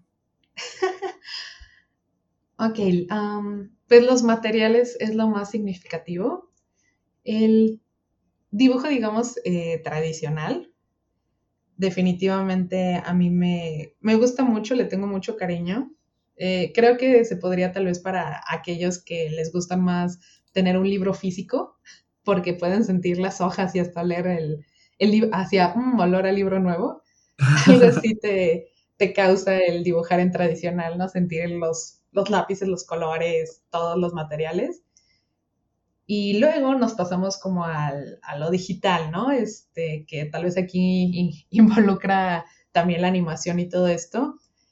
De alguna forma tienes tantas herramientas a, a la mano, de una forma un poco tal vez más económica y con más facilidad de, mm, ¿cómo decirlo? De de limpiarle si lo manchaste o de que si te mm, equivocaste arreglarlo. Ay, déjale, pongo un borrón aquí, se vio feo, pues no. Sí. Es como cuando tratas de sustituir un tatuaje del nombre de tu ex por algo más. O sea, no tienes esa facilidad. ¿Te, ha tocado de esos? Sí, claro, me han tocado varios. ¿Es común o solo pasa en películas y series? No, es común y pasa más seguido con chavos de la chaviza. La chaviza, güey. Sí, no, no pasa de tener, de que tengan 20 años estos, estos chicos y son los primeros que se, su primer tatuaje es el nombre de la novia o el nombre del novio. ¿Pasa más con los hombres o con las mujeres? estoy hmm. seguro. No, fíjate que han estado, bueno, a mí me ha tocado bastante parejo. Los que me ha tocado, más bien creo que las mujeres son las que más me ha tocado que quieren cubrirlo. Los hombres creo que a lo mejor son un poquito más de, bueno, yo me lo hice. Ahí voy a tener Teresa por toda la vida. o tienen el nombre y te dice, agréguele, me rompió el corazón. o de a huevo mis siguientes tres novios se tienen que llamar Alexa. probablemente. O de que, oye, ¿por, qué tienes Alexa escrito en el pecho? Ah, es que me gusta mucho mi Alexa de Amazon, güey. Está, la adoro, güey. Bien cabrón. y sí, pues, y eso, ¿no? Ahora sí, como dicen en el tatuaje, pues no hay margen de error, ¿no? Este, tienes que ser muy estricto, tienes que ser muy cuidadoso, muy paciente. Eh, muchas cosas pueden tardar mucho más porque pues cada piel es un mundo, ¿no? Cada persona es diferente. Y pues sí, este, ahí sí cambia totalmente y pues hay que tener mucho cuidado y mucha práctica para poder realizar tatuajes, para poder realizar buenos tatuajes, porque de lo que puedes, puedes. Entonces tienes una máquina y quien se deje rayar, ahora sí que hasta lo podrían intentar ustedes alguna vez. Me imagino que también la presión de el hecho de que estás trabajando sobre la piel de otra persona le debe dar como que un giro completamente, ¿no? De que tienes ahí una responsabilidad medio grande. Ah, sí, genera mucha ansiedad. sí, sí me imagino. Pero, a ver, voy... Vas empezando. De hecho, voy a, voy a, hacer las tres preguntas forzadas eh, para la gente que esté interesada en esto del tatuaje. Uno, ¿qué me recomiendas para mi primer tatuaje? Dos, ¿duele? Tres, ¿mi tatuaje tiene que ser significativo? ok, buenas preguntas. ¿Y cuatro son del diablo? claro que sí. ¿Cinco se borran?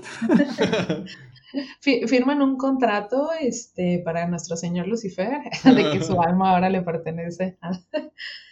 Ah, pues bueno, Ok, ¿qué les recomiendo para su primer tatuaje? Hay muchas personas que tienen este pensamiento de, bueno, si ya me voy a tatuar, que valga la pena.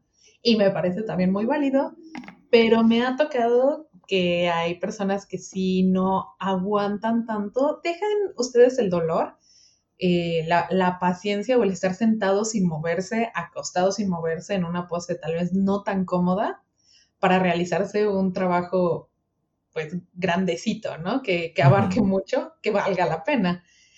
Y, pues también a veces suele pasar más que después no les gusta. Entonces yo les recomiendo siempre que comiencen con algo no muy grande, ¿no? Váyanse como por algo que les guste, claro, más sencillo, que no pase tal vez de unos 7 centímetros y en un área pues que sea que sea visible. Yo sé que muchos de ustedes dirán, no, es que el trabajo y todo, y me parece también muy válido, pero por experiencia personal y experiencia ya ahora sí de tatuadora, pasa tanto que se hacen el primero como que, ah, sí, ¿no? En, en la nuca o que en la espalda o algo y nunca se lo ven. Entonces sienten que no se tatuaron. De hecho, ¿por qué te tatuarías la nuca si no, tú no, te lo Siempre te viste, cabrón, qué pedo. Ah, sí, sí, ¿quién se tatuaría la nuca? Yo ya, siento que eso ya es mejor cuando tienes varios, ¿no? Y pues como que no te importa tanto, no sé. Eh, exacto, entonces sí es mejor, pues, en algún lugar que aunque sea en el espejo te lo puedas ver de vez en cuando. Y más porque, pues, si te vas a tatuar algo, por lo regular te gusta y, pues, quisieras verlo. Entonces, ese es mi consejo de que duela. Hay áreas que definitivamente duelen muchísimo menos, pero pues a fin de cuentas siempre va a ser una aguja que está entrando a, tu piel y pues está pero perfora la piel. Sí, así es, perfora la piel. Oh. No, no es como una aguja de las de las inyecciones, no, no es. O sea, no llega al hueso. Sí, para nada. De hecho, llega a. Tú creerías que a lo mejor serían que 5 centímetros este, adentro de la piel, o no sé, ¿no? Un centímetro, no, para nada, son como 3 milímetros lo que debe entrar la aguja. Entonces, pues realmente es muy, muy poquito. Pero definitivamente sí, los tatuajes son considerados eh, heridas en la piel. Entonces, pues sí hay cierto dolor, pero no es insoportable. Aunque si te haces algo muy grande, definitivamente, pues entre más vaya pasando el tiempo, más lastimado va a estar la piel y sí puede llegar a, ser molesto. Y a ver, ¿cuál era tu tercera pregunta? Eh, no, creo que ya respondí. Mm, la que, me... Duele, este... ¿Qué me, ¿Qué me debería de tatuar? ¿Y tiene que ser significativo? Ah, sí. Hmm, yo creo que el primero sí. Como les digo, pues eh, el primero siempre va a ser el más difícil, siempre, porque está el, oh, pues sí, no tiene que significar algo. ¿Y en dónde lo hago? ¿Qué me pongo? ¿Lo quiero de color? ¿Lo quiero puro negro? Sencillo, bla, bla, bla, bla. Pero yo creo que ya a partir del primero, incluso si tú te tatúas algo que, ah, pues es que me gusta Pikachu. y te tatúas un Pikachu, creo que es bastante también este, aceptable. No todos los tatuajes tienen que recordarte a tu abuelita o a tus hijos o no sé, a la felicidad de vivir. Simplemente pueden ser cosas que... me gusta, me apasiona y lo quiero. Exacto. Y pues a, a, veces siempre está, ¿no? El de, oye, ¿no te vas a arrepentir a futuro?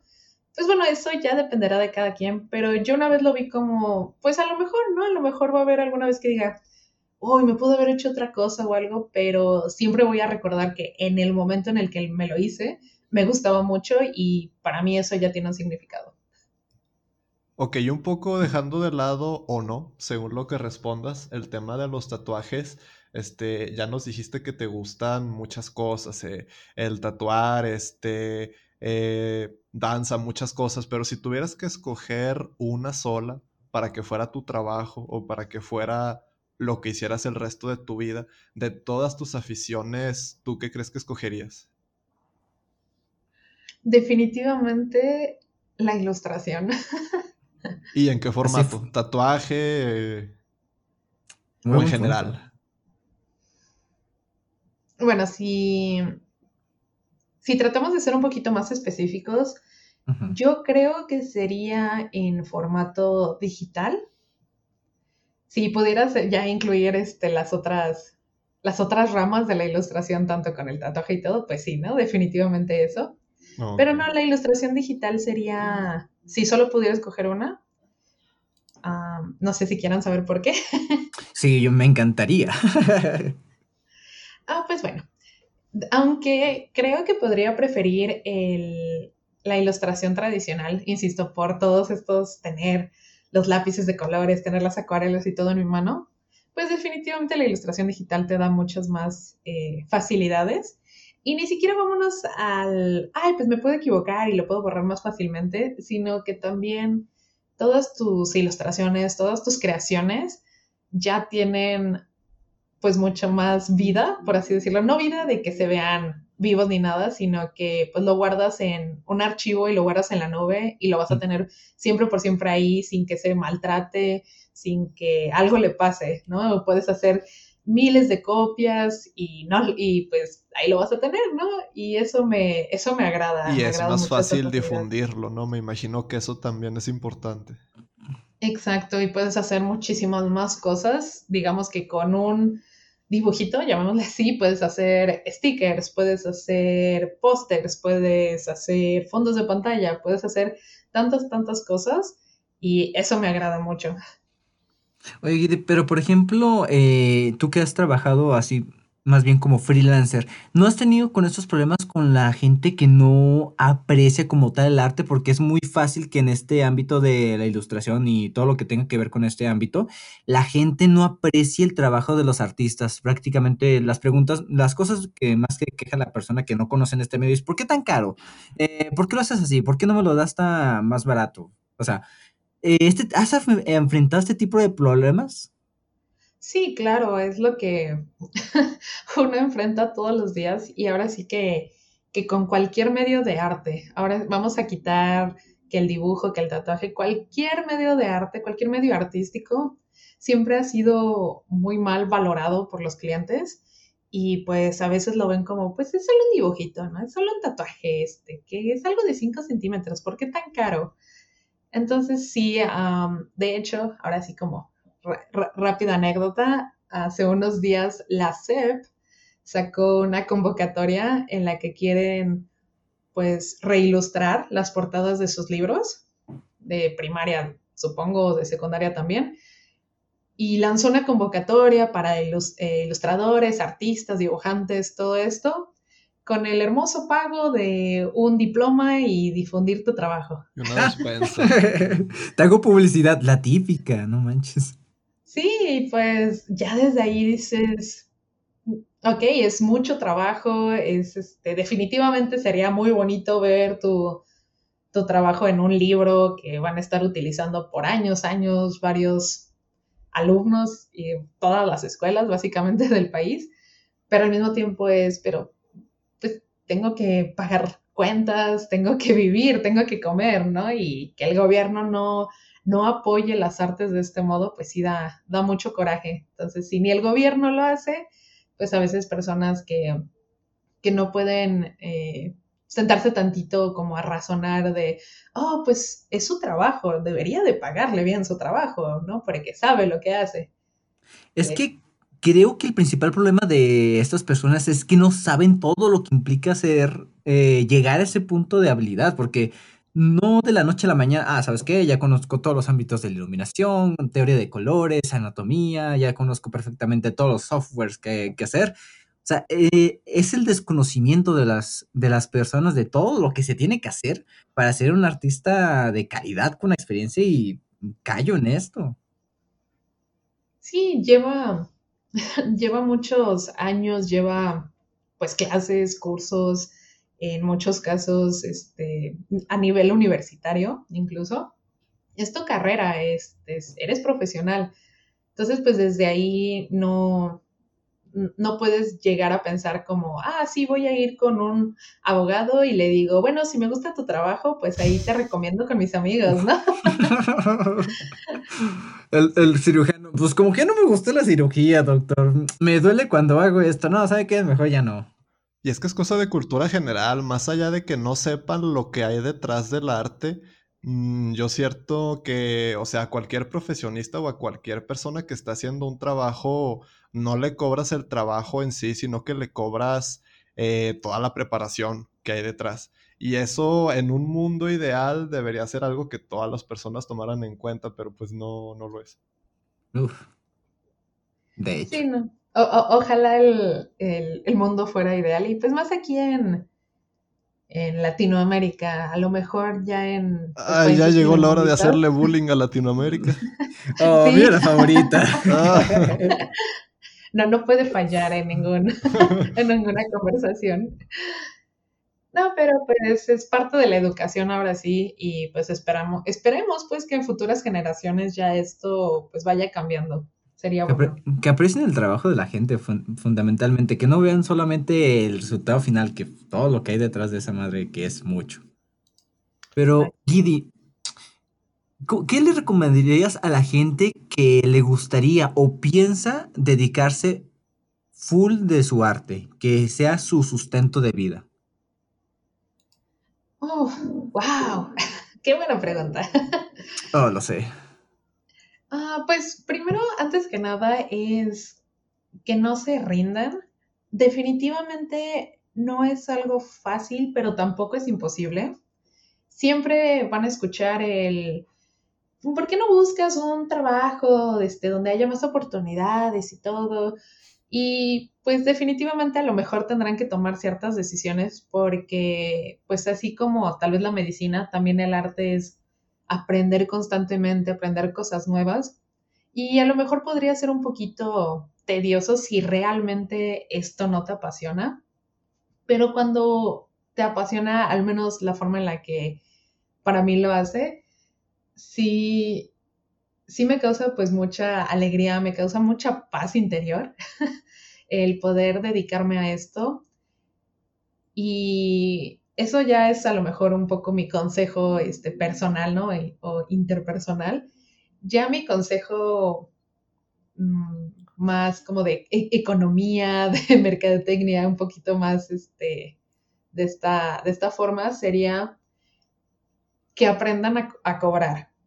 Porque pasa mucho de que, bueno, voy empezando, ¿no? Entonces voy a cobrar tres pesitos eh, por, lo, por mi trabajo pero pues esos tres pesitos no cubren eh, los materiales, no cubren tus gastos, eh, no sé si trabajas en digital, no, no, no, cubren los gastos de la luz, no cubren el gasto de tu tableta digitalizadora, de tu programa, no cubren muchas cosas.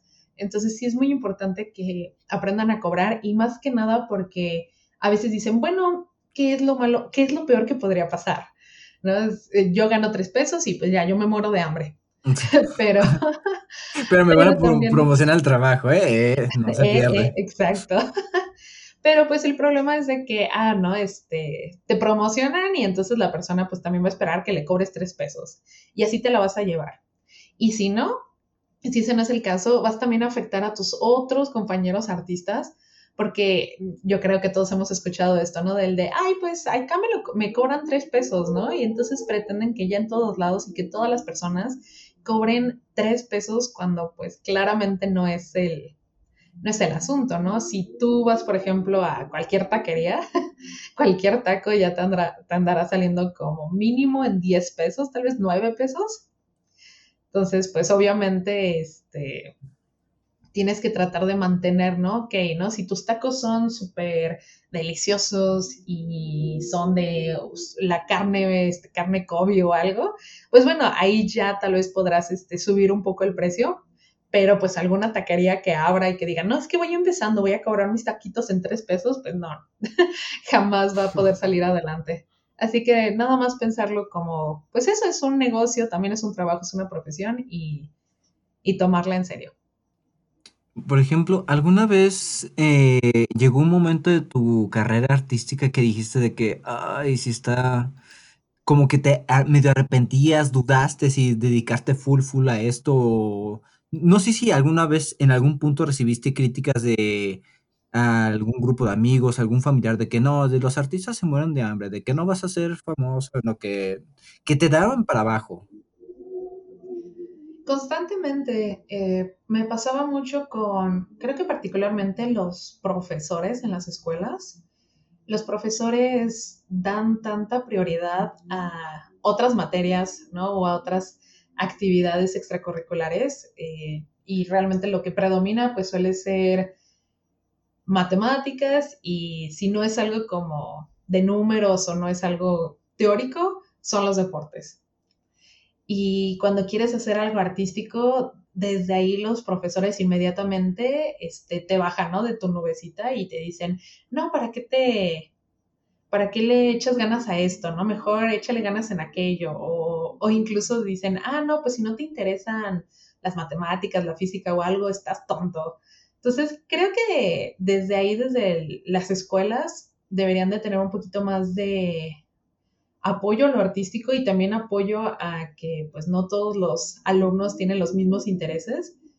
Entonces, creo que desde ahí, eh, con mi familia también me ha tocado, eh, fue un poco complicado este, para mí poder ir a la, a la universidad que quería por las distancias, llamémosle así, y porque pues creo que todos los padres no tienen ese, ese miedo de, ah, sí, si mi hija se muere de hambre, la voy a tener que mantener toda mi vida. Entonces, pero eh, pues no fue así, definitivamente no les, no les voy a mentir, no quiere decir que yo este, tenga cinco Ferraris en mi casa y, que me voy todos los fines de semana a Europa en mi jet privado, para nada, pero he vivido bien este, desde que pues, terminé mi carrera, he tenido buenas oportunidades laborales y pues ahorita afortunadamente también he tenido la oportunidad de pues mantenerme bien, este, poder, puedo ir al cine, puedo ir de vacaciones, puedo hacer muchas cosas. Y pues yo trabajo para mí misma. De alguna forma yo decido qué trabajos tomar, decido cuánto quiero y puedo ganar. Entonces, eh, espero que esto los, los impulse tantito y pues también cuando alguien les diga, es que te vas a morir de hambre, ah, pues Tal vez también te puedes morir de hambre siendo médico, nunca lo sabremos. Yo me imagino que hay gente que intenta tener un equilibrio entre la cosa que hace para ganarse la vida y su hobby, su pasatiempo, su arte.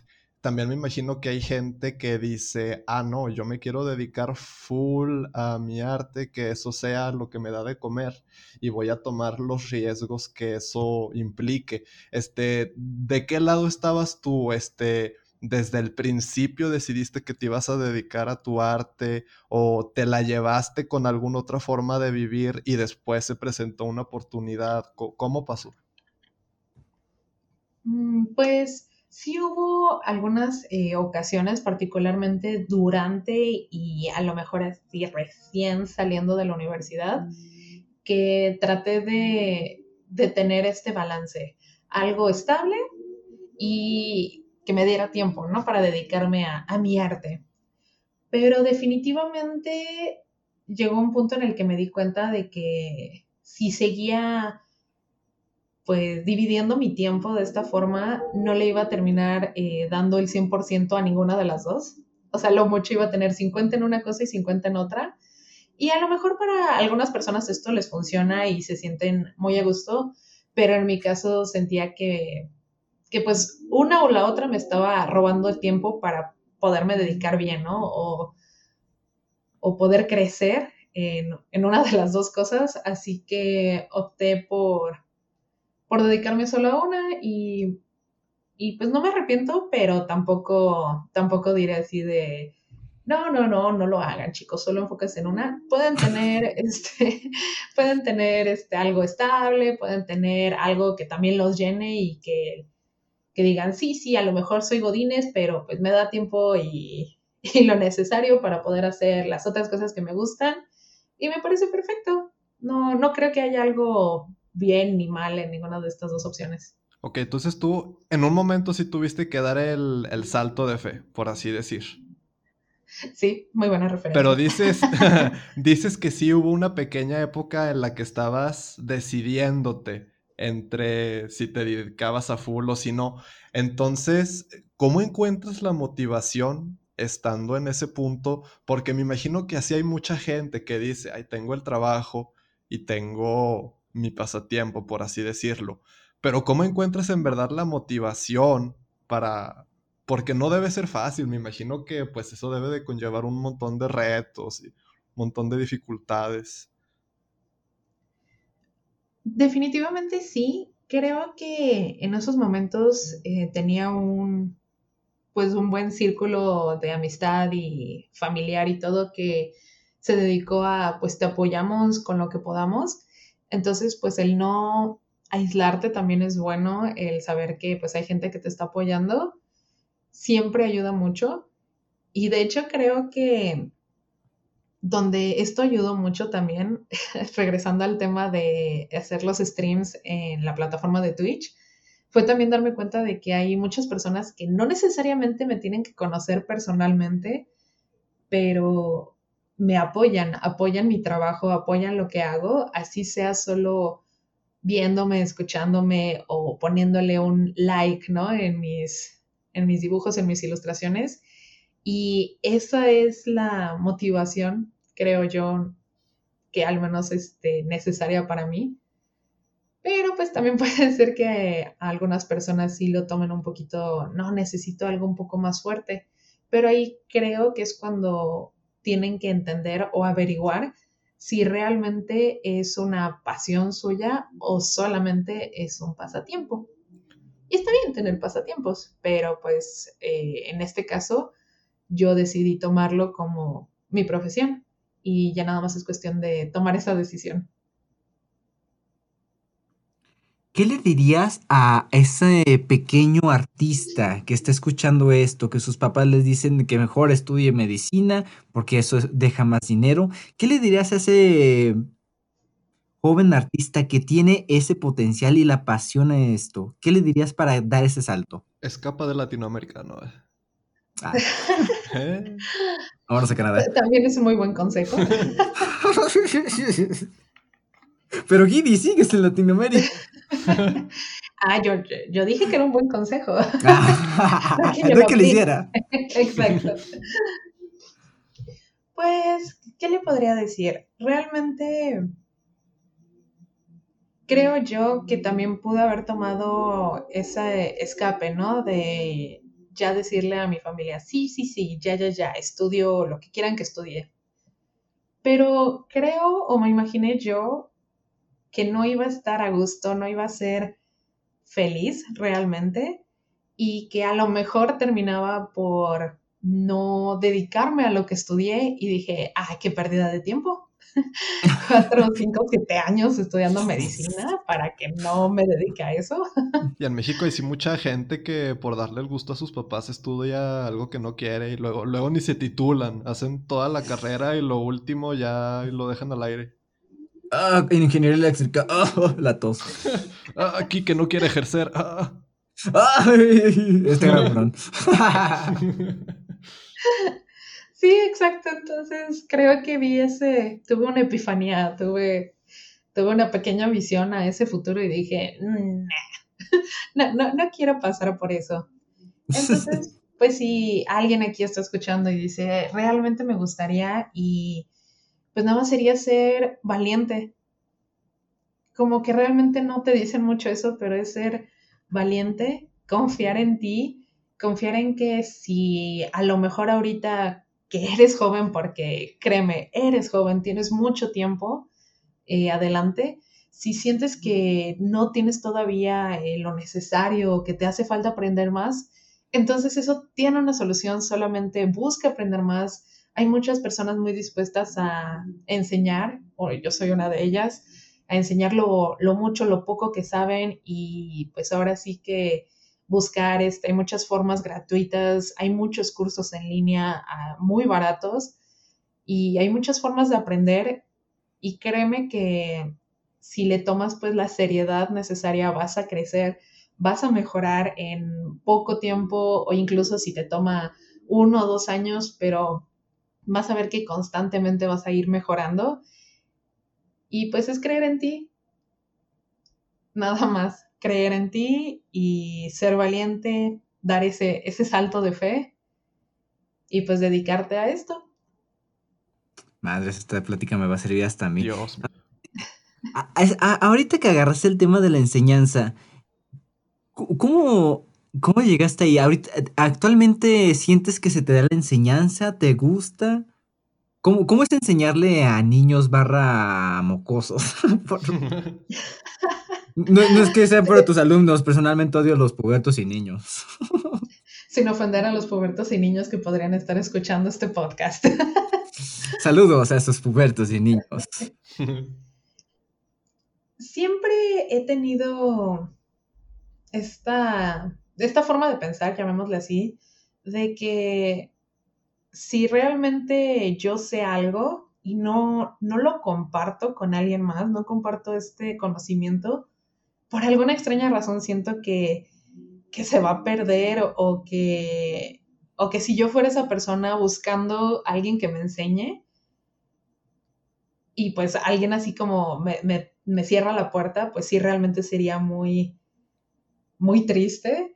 Entonces, pues no quisiera, no quisiera estar de ese lado, entonces quiero yo pues tratar de ser mejor en ese aspecto. Y pues ahorita darles clase, la verdad esta oportunidad fue algo totalmente inesperado. Eh, ahorita estoy dando clases en donde yo estudié kinder, primaria y secundaria. Entonces, ah, pues se contactaron conmigo, Obviamente, pues tal vez fue entre llamada aquí, llamada allá y salió mi nombre y dijeron, va, pues vamos a, ver, ¿no? Con esta exalumna nuestra. Y al principio estaba muy nerviosa, siempre he sentido que no soy una persona muy buena explicando, que más bien solo yo me entiendo, siempre he creído eso. Pero también me di cuenta de que tal vez por lo mismo soy una persona lo suficientemente paciente y tal vez lo suficientemente no oculta, tal vez necesariamente, pero que sí tengo varias formas en las que puedo explicar que si no, si alguien no me entiende, digamos que si solamente tres alumnos me entienden, tengo otra forma de explicar que hace que otros cinco me entiendan y otra que hace que los otros diez o no sé, veintitantos me entiendan. Entonces, sí es un poco complicado porque pues cuando son jóvenes, pues son más fácilmente que se distraigan, este, y más ahorita, pues con las clases en línea es más fácil que se distraigan, es un poquito más difícil también poder darles una ayuda o un apoyo pues personal, porque pues no estás ahí con ellos y no puedes realmente ver bien su proceso de aprendizaje. Pero también he tenido pues una retroalimentación de mis propios alumnos que me han dicho, gracias, me gusta mucho cómo explica o eh, aprendí algo que no creí que fuera a aprender o esto es algo totalmente nuevo para mí o simplemente un, me ha dado el apoyo que necesitaba para, pues para dedicarme bien a esto y, y para mí eso vale mucho, mucho la pena. A lo mejor no podré tocar el, el alma artística de mis cuarenta y tantos alumnos, pero con que llegue a tocar con uno, solo. una persona, exacto, vale la pena, ya con eso. Yo estoy seguro que si le sigues a esto de educación por un poquito más, estoy seguro que a varios vas a despertar esa chispa dentro de que, ¿sabes qué? Próximo Leonardo da Vinci. Qué bonito sería. Ah, el futuro es incierto. Muy, muy, muy, muy cierto también he enseñado a, le he enseñado a una amiga a tatuar y también ha sido muy, muy curioso ese proceso. que de hecho esta amiga me ha hecho dos tatuajes y si en algún momento llegué a pensar de que no sabía explicar, pues al menos puedo ver, obviamente no es solo mi, o, para nada es así de, ay, si yo, es, es gracias a mí, a lo que yo le enseñé, obviamente tiene totalmente mucho mérito ella y sus habilidades, pero también digo, bueno, si ella pudo aprender y pudo hacer estos trabajos, este, por gracias a que yo le pude enseñar, también eso es muy, muy satisfactorio. Yo digo que para ella debe haber sido muy bonito, este, que su maestra eh, le mostrara la confianza para aplicar sus conocimientos sobre ella, o sea, que, que, le confiaras tu, tu, cuerpo para que ella, sí estamos hablando de tatuaje, ¿verdad? Ay, sí, sí, del tatuaje. Ah. claro. Bueno, pero sí, mi punto, que, o sea, para ella debió de haber sido como un lindo gesto de, ah, mira, mi maestra me está dejando que, que la tatúe, tiene confianza en mí. Me imagino a Giddy presumiendo de, eh, ¿ves este tatuaje? Me lo hizo mi alumna. Sí, de hecho, lo, presumo mucho, mucho sus tatuajes y me da mucho, mucho gusto por ella también. Y pues creo que también es parte del alguien en algún momento me confió su cuerpo, su piel, ¿no? Para que yo. Se escucha muy rara esa frase, ya no hay que usarla. Este, sí, bueno. Es me, que me la... oportunidad de ser el, lienzo que necesitaba, mejor. Ándale, mejor. Okay. Se, se, me hace una manera tan bonita de que, ¿sabes qué, güey? Te doy la confianza de que apliques todo lo que te enseñé en este lienzo. Sí, pues todos los tatuadores, creo que si hay alguien por ahí escuchando, o si pues ustedes eh, se han tatuado, sabrán que pues depositaron la confianza en una persona que sí, a lo mejor vieron sus trabajos que en Instagram o en un portafolio o lo que sea, pero tuvieron esa confianza para, pues sí, para que trabajen en, en ustedes como un lienzo y también es como un intercambio muy bonito. Nada más que sí, que este, escojan bien a sus, a sus tatuadores y a sus artistas, chicos, porque, porque sí, ¿no? Esa confianza pues podría no, no terminar muy bien. Oye, por ejemplo, tú dirías, ahorita que estabas hablando de enseñar, ¿dirías que el refrán enseñando aprenderás si es verdad? Sí, definitivamente. Hay muchas cosas que, el típico, ¿no? Que crees saber y hasta que las estás enseñando o hasta que alguien te, te pregunta, ¿pero por qué? Ah, ah, oh". eh, eh, ¿Por qué? sí, exacto, como que dices, oh, pues por esto, esto, esto, y a veces te da una, que a lo mejor inconscientemente lo sabías, pero sí te da, ya decirlo a veces en voz alta te da como una reafirmación del conocimiento. Entonces, sí, enseñando aprenderás. Y pues los estudiantes, los alumnos, muchas personas te enseñan muchas, muchas cosas que a lo mejor pueden no ser eh, dirigidas hacia lo que les estás enseñando, pero pues en otros aspectos de tu vida. Entonces sí, definitivamente aprendes mucho de enseñar. Hay una frase que dice que si crees que sabes algo, pero no se lo puedes explicar a un niño y que te entienda, en verdad no lo sabes. Y, yo pienso que hay muchas cosas que sabemos subconscientemente, pero como dice que no, no, no nos detenemos a pensar el por qué, que si nos detuviéramos con calma sí podríamos llegar a una conclusión, pero muchas veces es como eso, el momento de, ah, dime por qué ahorita. Y así como que no, no sé. Eso me recuerda muy que uno eh, reciente, en el último año de la universidad nos pusieron, llegamos al tema de las derivadas. Y el profesor pregunta, ¿alguien sabe derivar? Ah, Simón, yo, ah, me pasa el pizarrón, resuelvo tres Yo no sé dividir, profe, ¿cómo lo explico? y me preguntas, ¿cómo lo hiciste? No sé. Ah, es que el sistema de educación pública, ¿no? Sí, es que fíjate, yo en, cuando estaba en el tecnológico de acá, eh, las derivadas me las puse de izquierda a derecha, pero pasaron cuatro años después de eso inconscientemente las hice. No sé cómo, pero al final al cabo yo resolví un ejercicio matemático sin nulo conocimiento cómo le hice, pero lo hice. a lo mejor en ese entonces sí sabías, pero pues ya no. Mm, de ya no, pero está muy cabrón, ¿no? De que ah, resuelves algo sin saber hacerlo. Me impresionó mucho ese día. Hay muchas cosas que a veces sabemos un poco por instinto como que creemos que no, pero sí tenemos instinto para resolver ciertos Ándale, y hay cosas que creemos que no sabemos y sí sabemos. Puede llevar instintivamente, qué, qué pedo. Ever ahora explorando un poquito el ámbito del streaming. ¿Cómo comenzaste, eh, cómo descubriste la plataforma de Twitch? ¿Qué fue lo que te impulsó de que, ¿sabes qué? Yo quiero hacer streams. Uy, pues siempre he sido una persona que disfruta mucho de, hablar con otras personas, de expresar mis sentimientos. Ay, se, escucha ya bien de psicólogo, pero... Tú dile, tú dale, es válido. y pues la verdad, cuando yo conocí Twitch fue, bueno, ya hace algunos años, pero yo siempre pensé que esa plataforma era única y exclusivamente para los jugadores de League of Legends o los que transmitían las finales, los campeonatos. Hasta que un amigo me dijo de, no, ya hay una categoría para artistas. Y hasta a mí me sacó un poco de onda de, ¿cómo? ¿Te deben dibujar? ¿Por qué? ¿Por, qué alguien haría eso? por qué hacen eso? Y entré y empecé a ver como algunas personas y dije, wow, qué, qué interesante, se me hizo muy entretenido.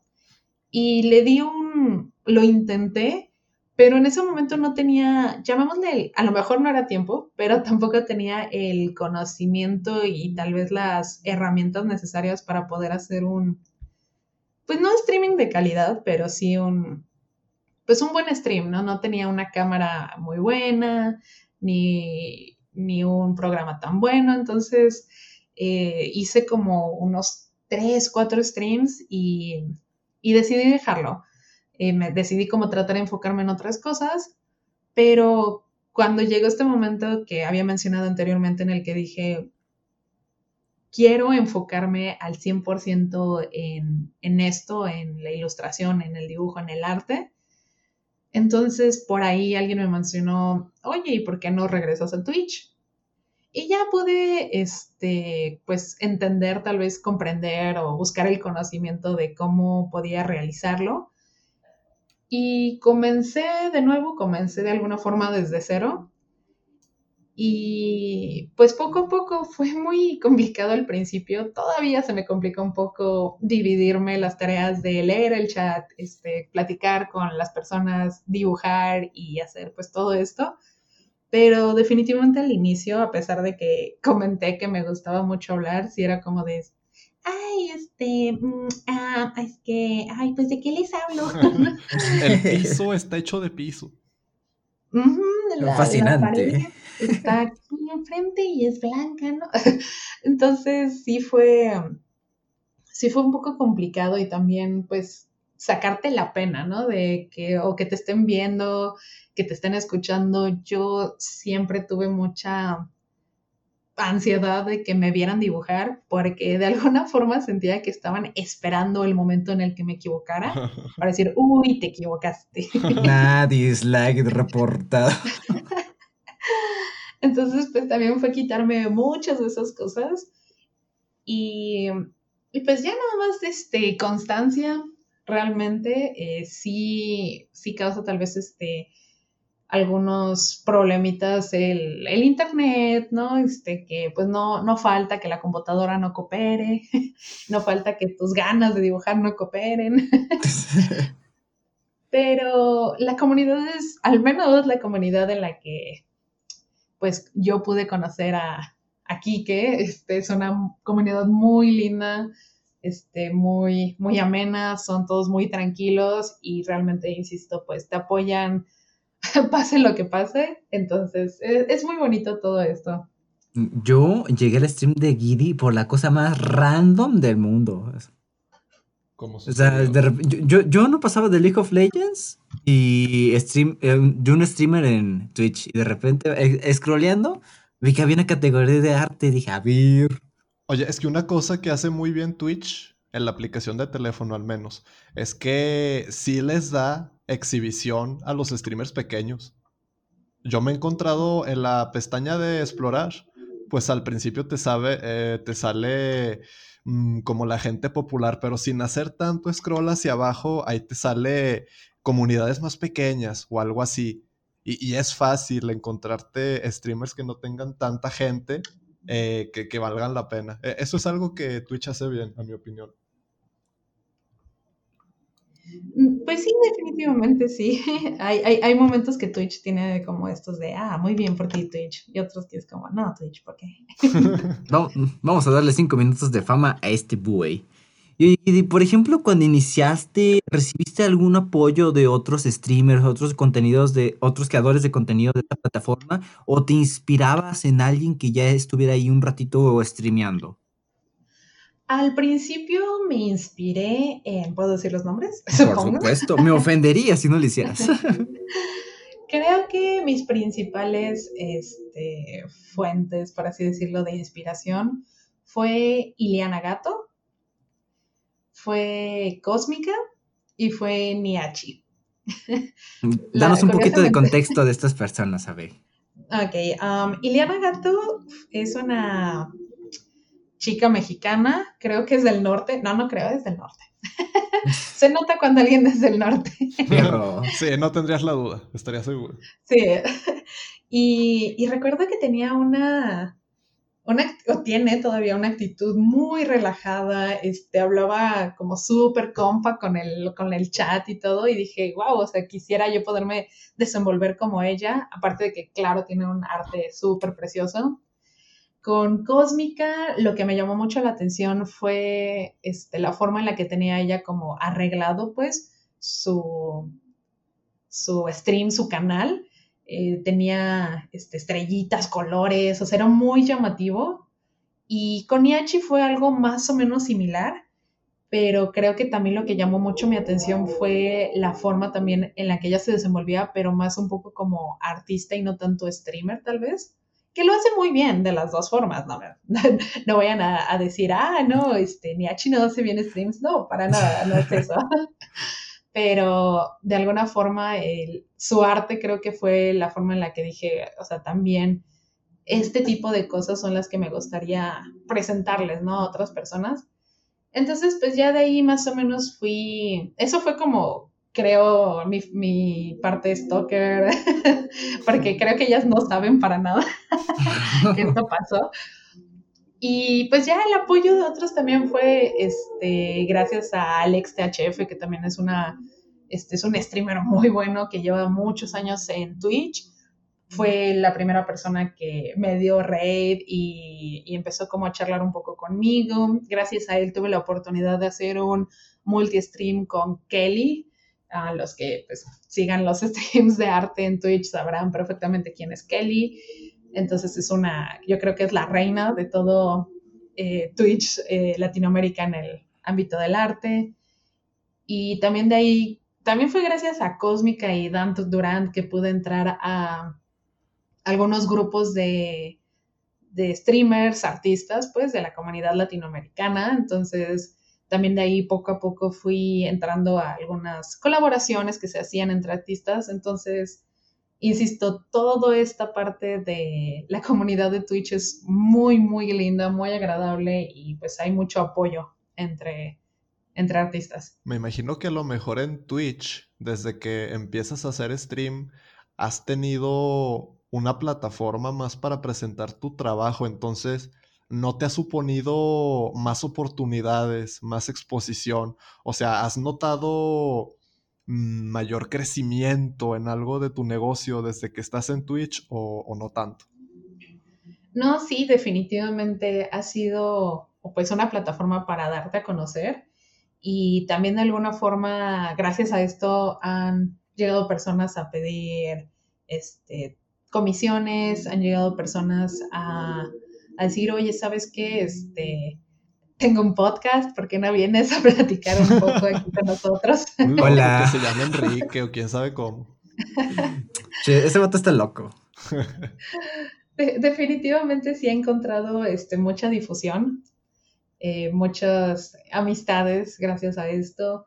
Entonces, sí, Twitch ha sido un crecimiento. Creo que desde que empecé en Twitch, sí, insisto, desde que me lo tomé un poco más full, en serio todo esto, sí he tenido un crecimiento bastante diferente al que tuve, pues no sé, durante mis años universitarios o algo por el estilo. Ok, este, y ahorita dijiste que una de las cosas que más te gusta de Twitch es tu comunidad. Este, entonces, muchas veces en base a la comunidad que tienes, suceden ciertas cosas, por así decirlo. Yo digo esto como espectador, ¿verdad? Porque nunca he estado del otro lado de la pantalla de forma seria. Pero, o sea, para mí, como espectador de ciertos streamers, sí hay grandes momentos, o sea, ah, tal stream, este, por ejemplo, hay un streamer que yo sigo, este, pues tiene una personalidad muy no seria, pero no es una persona que se enoje, no es una persona que se ponga triste. Y una vez yo estaba viendo el voz, el stream ya grabado después, de un especial que hizo por tener dos o tres años en Twitch, algo así. Y al final del stream, pues se puso a dar las gracias y se puso a llorar. Y yo dije, no, si, si yo hubiera visto esto en vivo, estoy segurísimo de que me hubiera puesto a llorar también. Entonces, ¿no has tenido momentos clave, eh, un stream que, que haya sido particularmente especial, un momento? Sí, he tenido varios, pero creo que también el que más se recuerda justamente fue una vez que, que también me tocó llorar. Oh. I remember that. Ah, recuerdo que en esos momentos estaba, estaba, estaba pasando por malos ratos. Llamémosle que fue justo por la cuesta de enero. Yo creo que ya muchos más o menos van entendiendo de lo mejor para ella, ah, ¿de dónde viene esto? había tenido muy poco trabajo, este, pues ahí por algunos chanchullos familiares, también este, hubo algunos problemitas. Entonces, pues de esos momentos en los que como que sientes que todo se te junta, pero tampoco estaba tan tirado a la desgracia. la desgracia.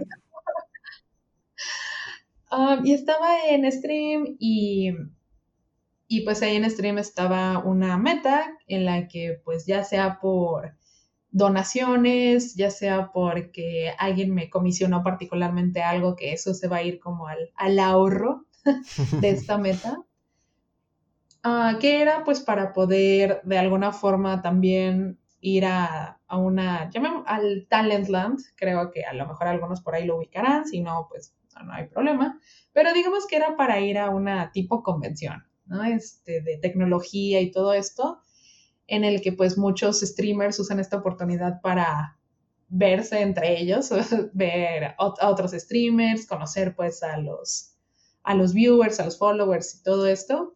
Entonces pues estaba buscando, ¿no? La oportunidad de yo también ir.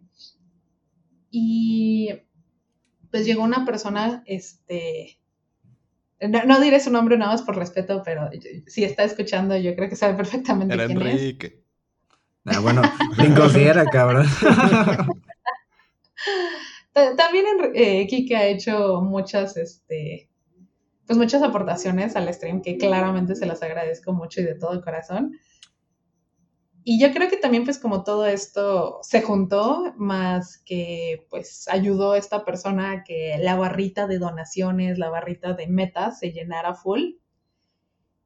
Y, y, a lo mejor muchos pensarán que es, ah, pues sí, ¿no? El dinero, pero más que eso fue simplemente el, el, el apoyo, el, la confianza, tal vez hasta de alguna forma como de, pues yo no gano nada, pero, pero Gidi tiene la oportunidad o Giddy gana algo que se me hizo de alguna forma tan desinteresado y tan bonito. Y más porque, pues, a lo mejor uno está acostumbrado a que les regalen cosas en sus cumpleaños, navidades, lo que sea. Pero esto fue, creo que en febrero más o menos. Y, y me sacó mucho de, pues, de la situación en la que estaba. Fue como ese, esa lucecita, ¿no? Al final del túnel que, que no solamente fue por ese momento de la donación o de lograr la meta, sino de que dije, o sea, ese, esa luz al final del túnel son pues todos los followers, ¿no? Todas estas personas que me apoyan, que me ven en los streams. E, ese, ese, apoyo tan bonito. de hecho, ¡ah!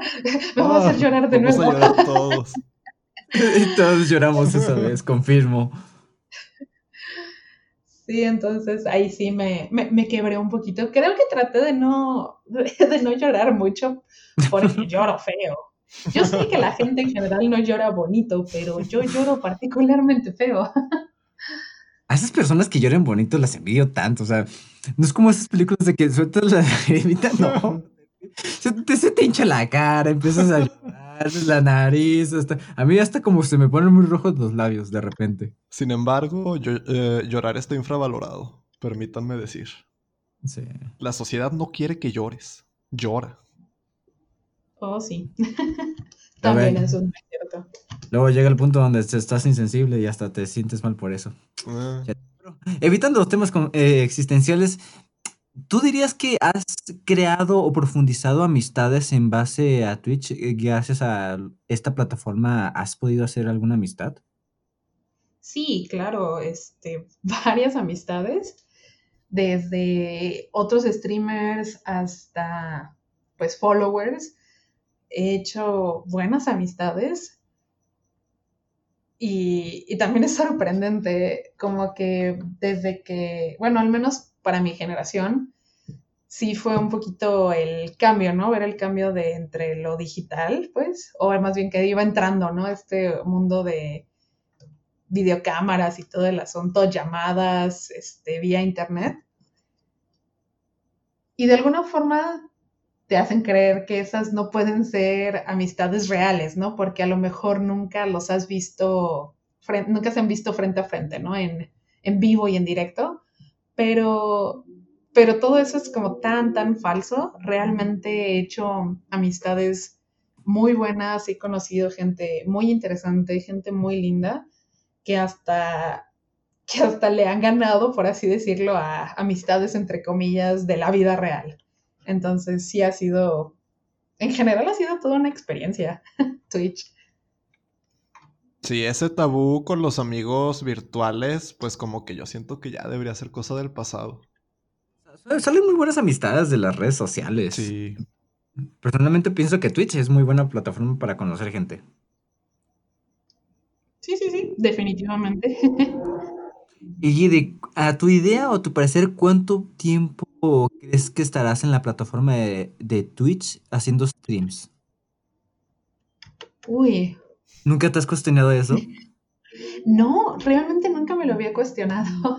Digo, por mí te diría hasta que, pues, no sé, hay alguna otra evolución de a los streams que no me puedo realmente imaginar cómo podría ser.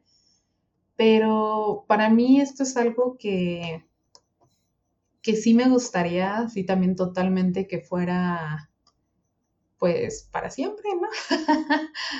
que sí pueda seguir compartiendo todo esto con personas nuevas, con personas, este, pues, viejas, llamémosle así, con amistades, este, creadas desde esta plataforma pero si no, nunca había pensado como un, ah, sí, lo haré por cinco años y ya después nada. Mm, no, eso nunca ha cruzado por mi mente. Hasta que se pueda.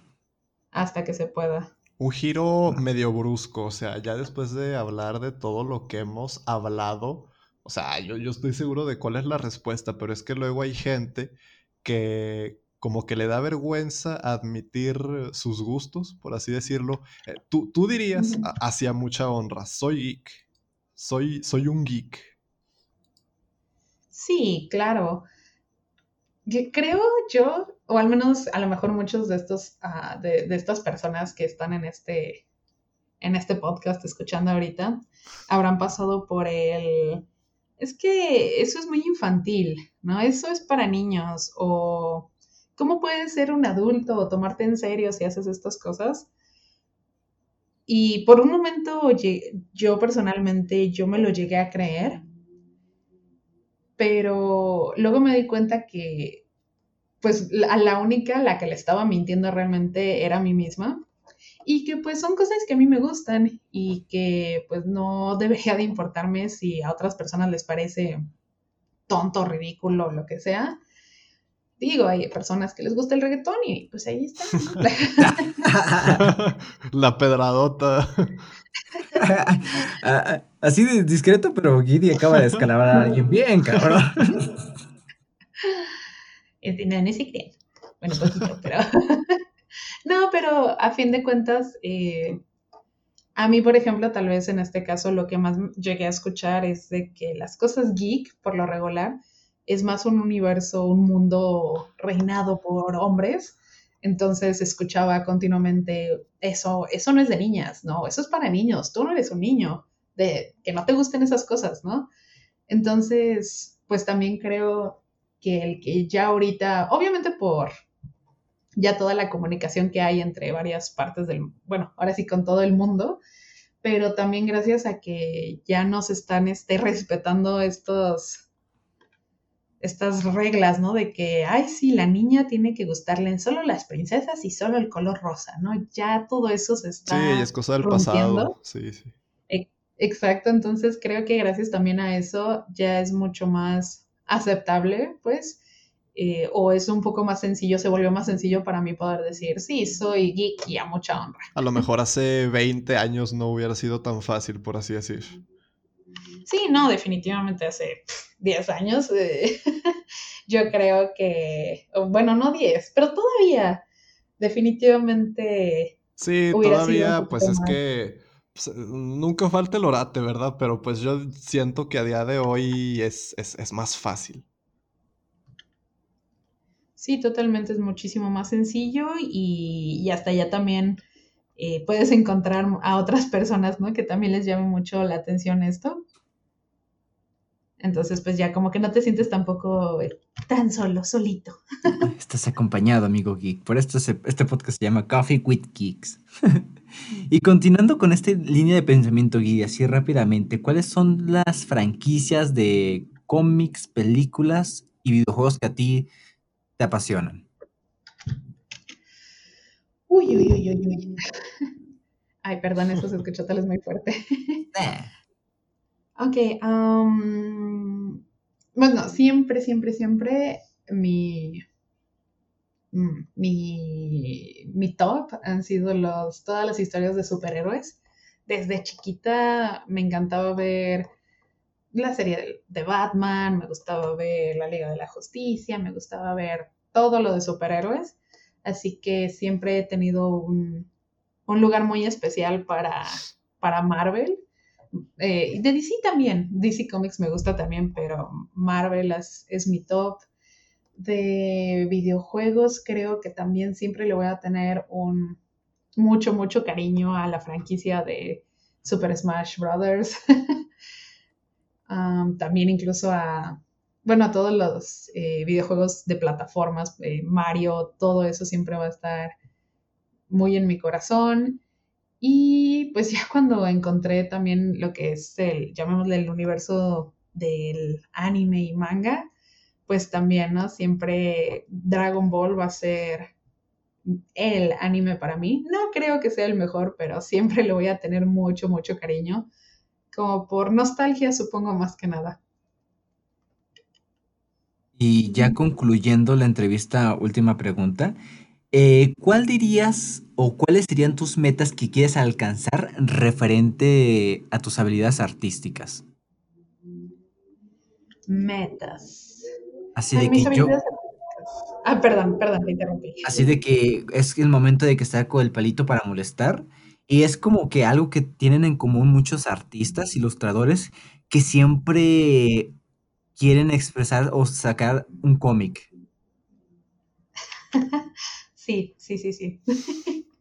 ¿Desde cuándo llevas esta idea de que yo quiero un cómic, pero llevas tiempo sin poder materializarlo? Mm, llevo pensando en hacer un cómic desde cuarto de primaria, lo recuerdo perfectamente bien. Eh, dibujaba partes de una historia que tenía, pues, ahí medio ridícula, pero que tenía yo muy bien pensada este, detrás de mis cuadernos. Y, y recuerdo que de ahí hasta lo mejor tercero de secundaria, no me importaba qué nivel artístico yo tenía, pero disfrutaba mucho de dibujar historias porque creo que viene mucho de eso, ¿no? De que si mi inspiración o lo que me llamó la atención de querer dibujar era pues todo lo que yo veía en la tele y todos estos universos raros, pues, eh, o diferentes, me, me envolvían mucho, entonces el yo poderlos dibujar y poderlos crear o contar una historia a partir de eso es lo que siempre me ha llamado mucho la atención y que de hecho fue una de las partes también por las que extrañamente, pues, este, estudié la carrera que estudié, pero al mismo tiempo creo que muchos artistas podrán sentirse identificados a veces tenemos como esta espinita, ¿no? De que, ¿y si lo que hago no es suficiente? Como que ya a partir de la preparatoria empecé a, pues a tratar de estudiar un poquito más o a tratar de tomarme el dibujo un poco más en serio. Y entonces ahí fue cuando empecé pues a investigar, ¿no? O ya realmente estudiar bien todos los cómics que leía, los mangas que leía y decir, y me decía a mí misma, es que yo no estoy ahí, ¿no? No estoy a ese nivel en el que yo pueda realizar que una pose, que realizar una historia o lo que sea. Entonces, por mucho tiempo fue mi, mi pensamiento de voy a hacerlo hasta que ya tenga todos los conocimientos necesarios para poderlo hacer. Y, lamentablemente creo que tengo que darme cuenta, aquí lo diré ahora sí en mi caso, que, que si sigo esperando eso, este, como les decía, de dibujar y todo, es crecimiento constante. Si sigo esperando en el momento en el que esté lista, creo que nunca va a llegar. Entonces, sí he tenido pues muchas ganas de, de comenzar pues un proyecto así si la razón por la que no lo he, sí lo he comenzado, pero que no he podido realmente tomarme mi tiempo, ha sido porque pues el, afortunadamente el trabajo no lo ha permitido porque pues ahorita, o para muchos artistas, y más, llamémosle aquí en México, eh, no, no, tienen tantas oportunidades para decir, ¿sabes qué? Quiero hacer un cómic, este, ¿me apoyas tu empresa de, de historietas? Para hacerla. Entonces, pues muchas veces todo esto sale del bolsillo, ¿no? Del artista. Y pues algunas personas este, no, no tienen estas oportunidades de, pues si no, simplemente abrir la cartera y decir, sí, puedo dedicarme seis meses, ocho meses, hasta un año en hacer una novela gráfica o, en preparar mi cómic. Este, y, y, pues por eso se, se, se toma como esta, este tiempo o este espacio y se va aplazando. En este caso, ese es el mío, de que pues ha salido trabajo y todo. Entonces, pues le he dado un poquito más de prioridad en ese aspecto, pero definitivamente sí es un proyecto en el que pues yo quisiera ya también darle toda mi atención. ¿Y, y de qué, así, pregunta vaga, ¿de qué trataría ese cómic que quisieras manifestar? Creo que tengo una, un cómic, una idea, pues, desde hace muchos años. Y tengo varias, no, no les voy a mentir y no tampoco les voy a aburrir con eso, pero hay una, una en particular que si tuviera que decir así rápidamente de qué trataría, tal vez parecería también una historia tipo Final Fantasy, como un juego RPG, que tenemos al hechicero, que tenemos al arquero, que tenemos al, al paladín y todo eso, en una historia de fantasía totalmente, en un universo fantástico. Creo que esa es la historia que en algún momento digo, sí, a lo mejor no es muy buena, pero me gustaría realizarla. Es que a veces no se trata tanto cuando es la primera obra que uno hace, por así decirlo. Yo siento que se trata más de ejercitar esa habilidad antes que la idea, que sí es importante la idea, pero yo pienso que no es lo único que importa. También importa el atreverse a hacer eso por primera vez. Sí, claro, el... siempre ha habido como una batalla constante en el mundo artístico de que si, si realmente el arte creando, pues no sé, un cómic es lo que importa o si lo que importa es la historia. Siempre ha habido esa, esa pelea, esa riña entre esas dos ideas. Y pues definitivamente hay ejemplos en los que la historia triunfa sobre un arte malo. Veas el, la más común de todas, que es One Punch Man. Ah. y... el Kike, ofendido, me voy. No, es que sí ubico muy bien ese ejemplo de One Punch Man que empezó como un webcomic así súper feo. ¿En serio? Chido, lo agarró y sabes qué, vamos a agarrarlo y por el arte de ese señor, agarró fama. Super cabrón. Y la historia no es que digas, uy, sublime.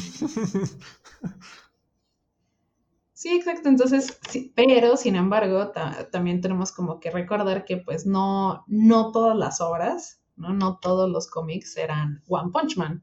Y no estoy diciendo porque tú, personita que quieres hacer un cómic, no puedas hacer un hitazo, sino que de alguna forma, este, no siempre, o sea, no todo va a ser el título, ¿no? O el anime o el manga de One Punch Man, ¿no? Tiene que ser algo diferente.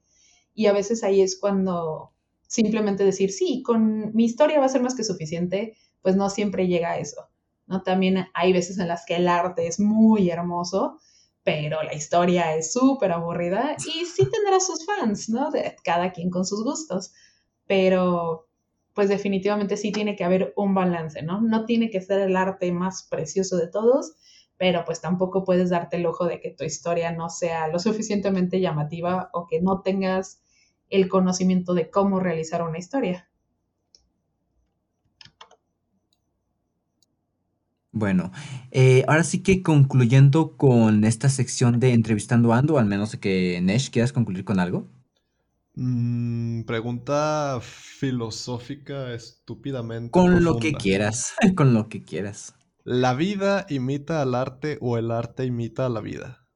Ah, se fue por lo filosófico, madre mía.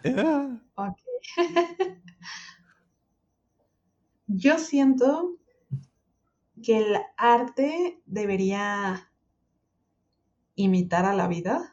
Ajá. Porque bueno, no sé si me voy a ir también como por la tangente. Tú dale, dale, dale. Creo que a veces se nos olvida que la vida en sí ya es arte, ¿no? Que puedes ver arte en la naturaleza, incluso en obras humanas, pues puedes ver arte. Pero, pues, ¿qué es el arte sino cosas que, que conoces, que has experimentado durante toda tu vida? ¿No? Puedes tú a lo mejor hacer unas manchas de colores y a lo mejor dices, bueno, eso no es nada parecido con algo que pueda llover, ¿no? En la naturaleza, pero a lo mejor ya sí, sí tiene pues un valor más personal, pues, o si es algo ya un poquito más locochón el asunto. Creo que todo esto o esa inspiración que llevó a este artista a hacer manchones, pues la sacó de la vida. Entonces, creo yo en, personalmente que sí, el arte debe, debe imitar a la, a la vida. Yo concuerdo, o sea, porque muchas veces a lo mejor uno puede llegar a pensar que como algo se basa en la ficción o en la fantasía, entonces ahí es el caso de el arte, no, perdón, el caso de que la vida imita al arte, pero ya me confundí con las palabras, pero a lo que quiero llegar es que, ya me confundí, pero a lo que quiero llegar es que incluso cuando una obra es fantasiosa, siempre el propósito es evocar sentimientos humanos. Y pues para mí ahí reside todo. Wow. Esta es la mejor conversación que he tenido en toda la quincena, cabrón. y la quincena pasada fue el último podcast conmigo. Exacto. Lo bien que la cachaste, carnal. Exacto. Bueno, banda, eh, eh, tuvimos una conversación bastante buena Muchísimas gracias a Gidi por aceptar esta invitación al podcast. Mm, nada más que añadir, o sea, me quedo con muchas cosas de esta conversación. Saqué muchas cosas buenas, aprendí algunas cosas que no sabía de Gidi y agarré un punto de perspectiva bastante bueno que, nos, que sirve más allá del arte, sirve para algunos aspectos de la vida que muchos de nosotros deberíamos de considerar día a día. Pero ya para finalizar, con esta sección. Voy a darle la promoción desvergonzada a nuestra invitada, a Gidi, que tiene Twitter, banda, por favor síganla, es arroba GidiArt06, en Instagram como MGidiArt, y en su Instagram de tatuajes, recordemos que Gidi hace tatuajes, que es mg arroba tattoo artist. Ah, ¿Algo más que añadir, Gidi? Y no, nada más que pues no se estén perdiendo, muchachos, este hermoso podcast. Hay dos geeks tomando café y teniendo conversaciones muy, muy buenas, así que no se lo pierdan. También estoy esperando a ver qué otras entrevistas hay de otras personitas. Va a ser muy, muy interesante. Y pues gracias a todos por escucharnos. Ha sido todo un placer. Muchas gracias por darme un espacio aquí con ustedes. No, hombre, el placer es nuestro. Eh, entonces, banda, nada más que añadir. Aquí finaliza la sección de Entrevistando Bando. El nombre puede cambiar, por supuesto. Eh, pasamos a la sección final de este podcast, La Cueva, donde le daremos recomendaciones para los días venideros. Así que vamos allá, banda.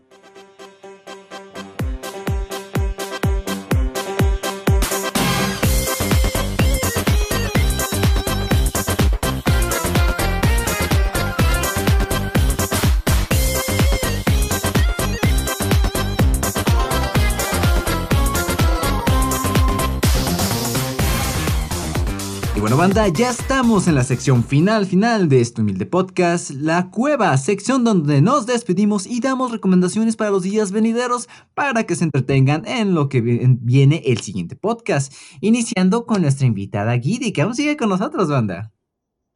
Hola. Bienvenidos a la cueva. a ver, Gidi, una recomendación. Okidoki. Pues bueno, ya que estamos aquí en Coffee with Geeks, me gustaría darles, si es posible, dos pequeñas recomendaciones. Una, nos vamos a ir a la etapa de videojuegos, que creo que ahorita algunas personitas estarán eh, disfrutando de unas merecidas vacaciones. Así que si lo suyo es jugar y pues hacerlo junto con amigos, les recomiendo mucho el juego que se llama Final Fantasy Crystal Chronicles. Es un juego que salió ya hace varios años, salió la remasterización y aparte es un juego de multiplataforma, creo que se les dice. Es decir, si ustedes tienen Switch o tienen PlayStation o Xbox, pueden jugarlo con sus diferentes amiguitos. Y pues es un RPG y creo que lo van a disfrutar mucho. Y mi otra recomendación vendría siendo de que para los que pues, les gusta un poquito este, el cine más artisticón, pero al mismo tiempo quieren pasar un buen rato, les recomiendo mucho que vean el corte de Zack Snyder de la Liga de la Justicia, que yo sé, yo sé, yo sé lo que están pensando. Eh, definitivamente creo que pues esa es otra visión de esta misma historia creo que es muy interesante todo el pasado que tiene este, pues el que sacaran el corte de Zack Snyder. Ahí no los quiero aburrir un poco, pero pues si buscan cuáles fueron las razones, creo que es algo muy interesante que me da mucho gusto que le hayan dado oportunidad a Zack Snyder de, sacar su visión. Y pues bueno, eh, es una película que dura cuatro horas Así que realmente les recomiendo que estén descansaditos, que lleven muchas palomitas, mucha agua, refresco, lo que sea, y pues que se sienten, la disfruten y la vean con, pues con otros ojos, esta historia. ¿A ti te pesó cuatro horas de una película? Llegó un momento en el que como que sí empezó a, a cansarme un poco, pero no necesariamente porque haya estado aburrida o algo, a veces las películas tienen que llevar unos momentos lentos, sino que, pues sí, ¿no? Este, uno no está acostumbrado a ver este, este tipo de formatos en películas. Entonces se volvió un poquito cansado, pero al mismo tiempo tenía mucha curiosidad de ver qué seguía, ¿no? Cómo iba a cambiar este, lo que yo ya había visto del corte de Joss Whedon entonces, pues en ningún momento fue aburrido realmente. La viste en una sola sesión, de una sentada. Oh, sí. Respect. Yo no puedo hacer nada por cuatro horas seguidas. No. Sí, no, muchachos, es que luego se acaba tu tiempo de renta de la película. ah, no, eh, también, sí, cierto, muy cierto. ¿Cuánto costó y cuánto tiempo te lo daban? La verdad sí está un poquito cariñosita. Con cariñosita me refiero a que sí cuesta un poquito. este, me parece que son, si la rentas desde Prime Video o porque creo que hay algo ahí raro con HBO, pero lo puedes rentar desde Prime Video y sale en 300 pesos mexicanos. Sí, sí, sí, también yo, yo sé, yo sé, está muy cara, pero también hay que pensar que eh, está la posibilidad de que varios de sus, bueno, no mucha gente, porque pues, recuerden que no hay que tener tanta gente encerrada en un solo lugar, pero pues con unos tres amiguitos, cuatro amiguitos, eh, se dividen este precio, ya no sale tan mal, sale como una entrada al cine, básicamente. Entonces, pues, eh, les recomiendo mucho que busquen esta forma de, de apoyar, y más que nada de que este corte, pues, salió gracias a, al apoyo de los fans, entonces, pues, también está padre demostrar, ¿no? El verdadero apoyo rentando o comprando esta película de forma legal. No me imagino ser el tipo que le dice a sus amigos, a ver, a ver, déjense caer su cooperación para la película de Prime Video, a ver, esto no es gratis. Yo creo lo que le haría de que es gente que se comparte como que una cuenta de un servicio, en este caso Prime Video, así que, no, ¿saben qué? Eh, al siguiente le toca pagar tal mes. Pero, sí, también podría ser. Pero bueno, Gui nos dio una, un par de recomendaciones para quedarnos sin, sin algas. Son para estar. un Final Fantasy y una película de cuatro horas. Yo, madre. y a ver, carnal, ¿hiciste tu tarea? Eh, se me acaba de ocurrir ahorita. la hice mientras pasabas lista. Ah, la vieja confiable. pues mira, yo voy a hacer dos recomendaciones también hoy porque por separado como que no. Pero mi primera recomendación, como siempre, como es de costumbre ya, es una película. Pero esta vez no es una película que me haya fascinado, espectacular, ni nada así. Pero es una buena película para apagar el cerebro y, entretenerse un rato.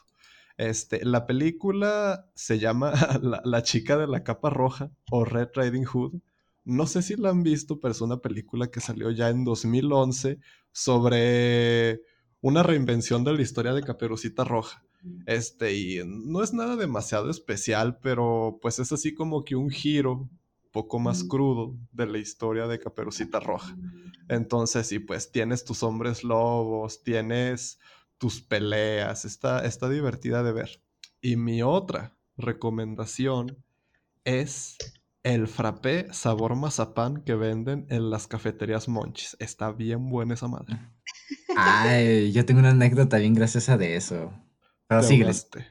Eh, sí, pues es que ayer fui, este, y pedí esa cosa. Y es que está curioso porque incluso la crema, no es como que pues te ponen el mazapán ahí aplastado nada más. La crema sabe a mazapán. Uf, uf, espectacular. Yo, la anécdota de eso es de que en mi trabajo literal al lado hay una cafetería Monchis y fueron a comprar, estaban dos por uno, me parece. Y mi compañero, después de un rato, cuando estaba tomando y. ¿Esta madre tiene leche? Y yo, sí, güey, ¿por qué? Ay. es intolerante. El turno estuvo en el baño. Ah, no manches. Es, pregunten, banda, a su cafetería Monchis más cercana si su leche es de lactosada o no, porque, ay, güey, es peligrosa esa madre. ¿Y algo más, carnal? No, esas son mis recomendaciones. Perfecto. Ahora, para no perderle el hilo, ya, yo también voy a dar dos recomendaciones. En este caso es una película que se encuentra en Disney Plus. No sé si sea exclusivamente para Disney Plus, pero es una película infantil. Eh, se llama Un disfraz para Nicolás. Se trata de un niño llamado Nicolás que tiene síndrome de Down, que cada cumpleaños su madre le daba un disfraz para conmemorarlo. Eh, desgraciadamente, en un punto la madre de Nicolás ya no, se, ya no está y se va a vivir con su primo y sus abuelos. Es una película bastante bonita. El mismo niño de Nicolás es interpretado y doblado por un niño con síndrome de Down. Eh, la película es muy disfrutable, es de Latinoamérica, tiene participaciones especiales de Patti Cantú. No sé quién sea, pero es Patti Cantú. Eh, a mí me impresionó mucho, pero tiene la participación de un actor de doblaje que falleció hace un par de años y yo admiraba mucho Pepa Labat. Me sorprendió mucho cuando oí su voz y dije, ah, eh, su voz. Y ya cuando al final vi la, los créditos, y sí, efectivamente era su voz. Eh, una película muy bonita, aunque es para niños, no trata a la audiencia como tonta, o sea, trata temas muy bonitos y no te pone de que ah, debes de respetar a los niños de síndrome Down porque, porque, porque sí. O sea, te lo maneja con un mensaje bastante discreto y no te lo sientes como que te estás dando en la cara. Eh, muy disfrutable la película. Para hacer una película para niños de 7 años, yo me la pasé muy bien. O sea, tiene buenos chistes, está muy, muy buena. Y Segunda recomendación, ahorita que salió League of Legends de Wild Drive, gente, les recomiendo encarecidamente que no se metan a ese vicio. Si lo tienen, si tienen alguna idea de instalarlo, no lo hagan. Suelten su celular y si lo quieren instalar con PC, destruyan su PC. No se metan en el vicio de League of Legends. Es como dicen los papás que la marihuana te lleva a consumir drogas más duras. Pues si juegas el LOL de teléfono, vas a querer jugar el de PC. Y ahí es donde está el problema. y ahí sí ya vale madres. Ahí está el problema. Muy buena referencia. y pues nada más, banda. Aquí finaliza el episodio número 18 de Coffee with Geeks. Un episodio bastante. Ah, me gustó bastante. O sea, principalmente por la charla que tuvimos con Giddy. No, otro pedo, otro pedo. Eh, pensamiento final. Giddy. Ah, yo, ok. este, no, también fue muy interesante. Eh, nunca, nunca había realmente tenido pues esta oportunidad de que me entrevistaran.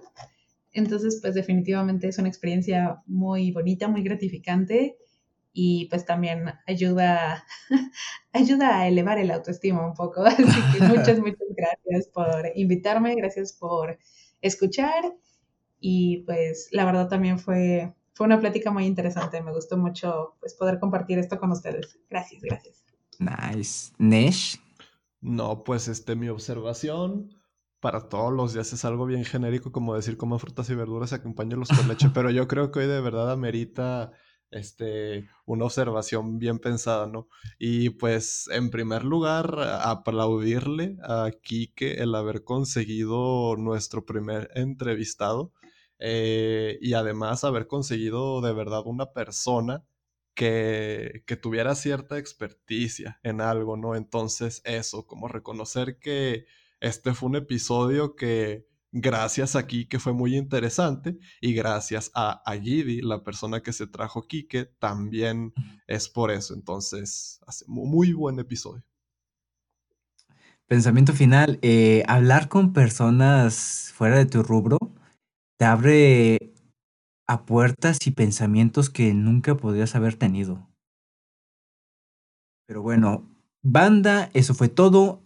Dicho eso, y sin nada más que decir, nosotros nos vamos.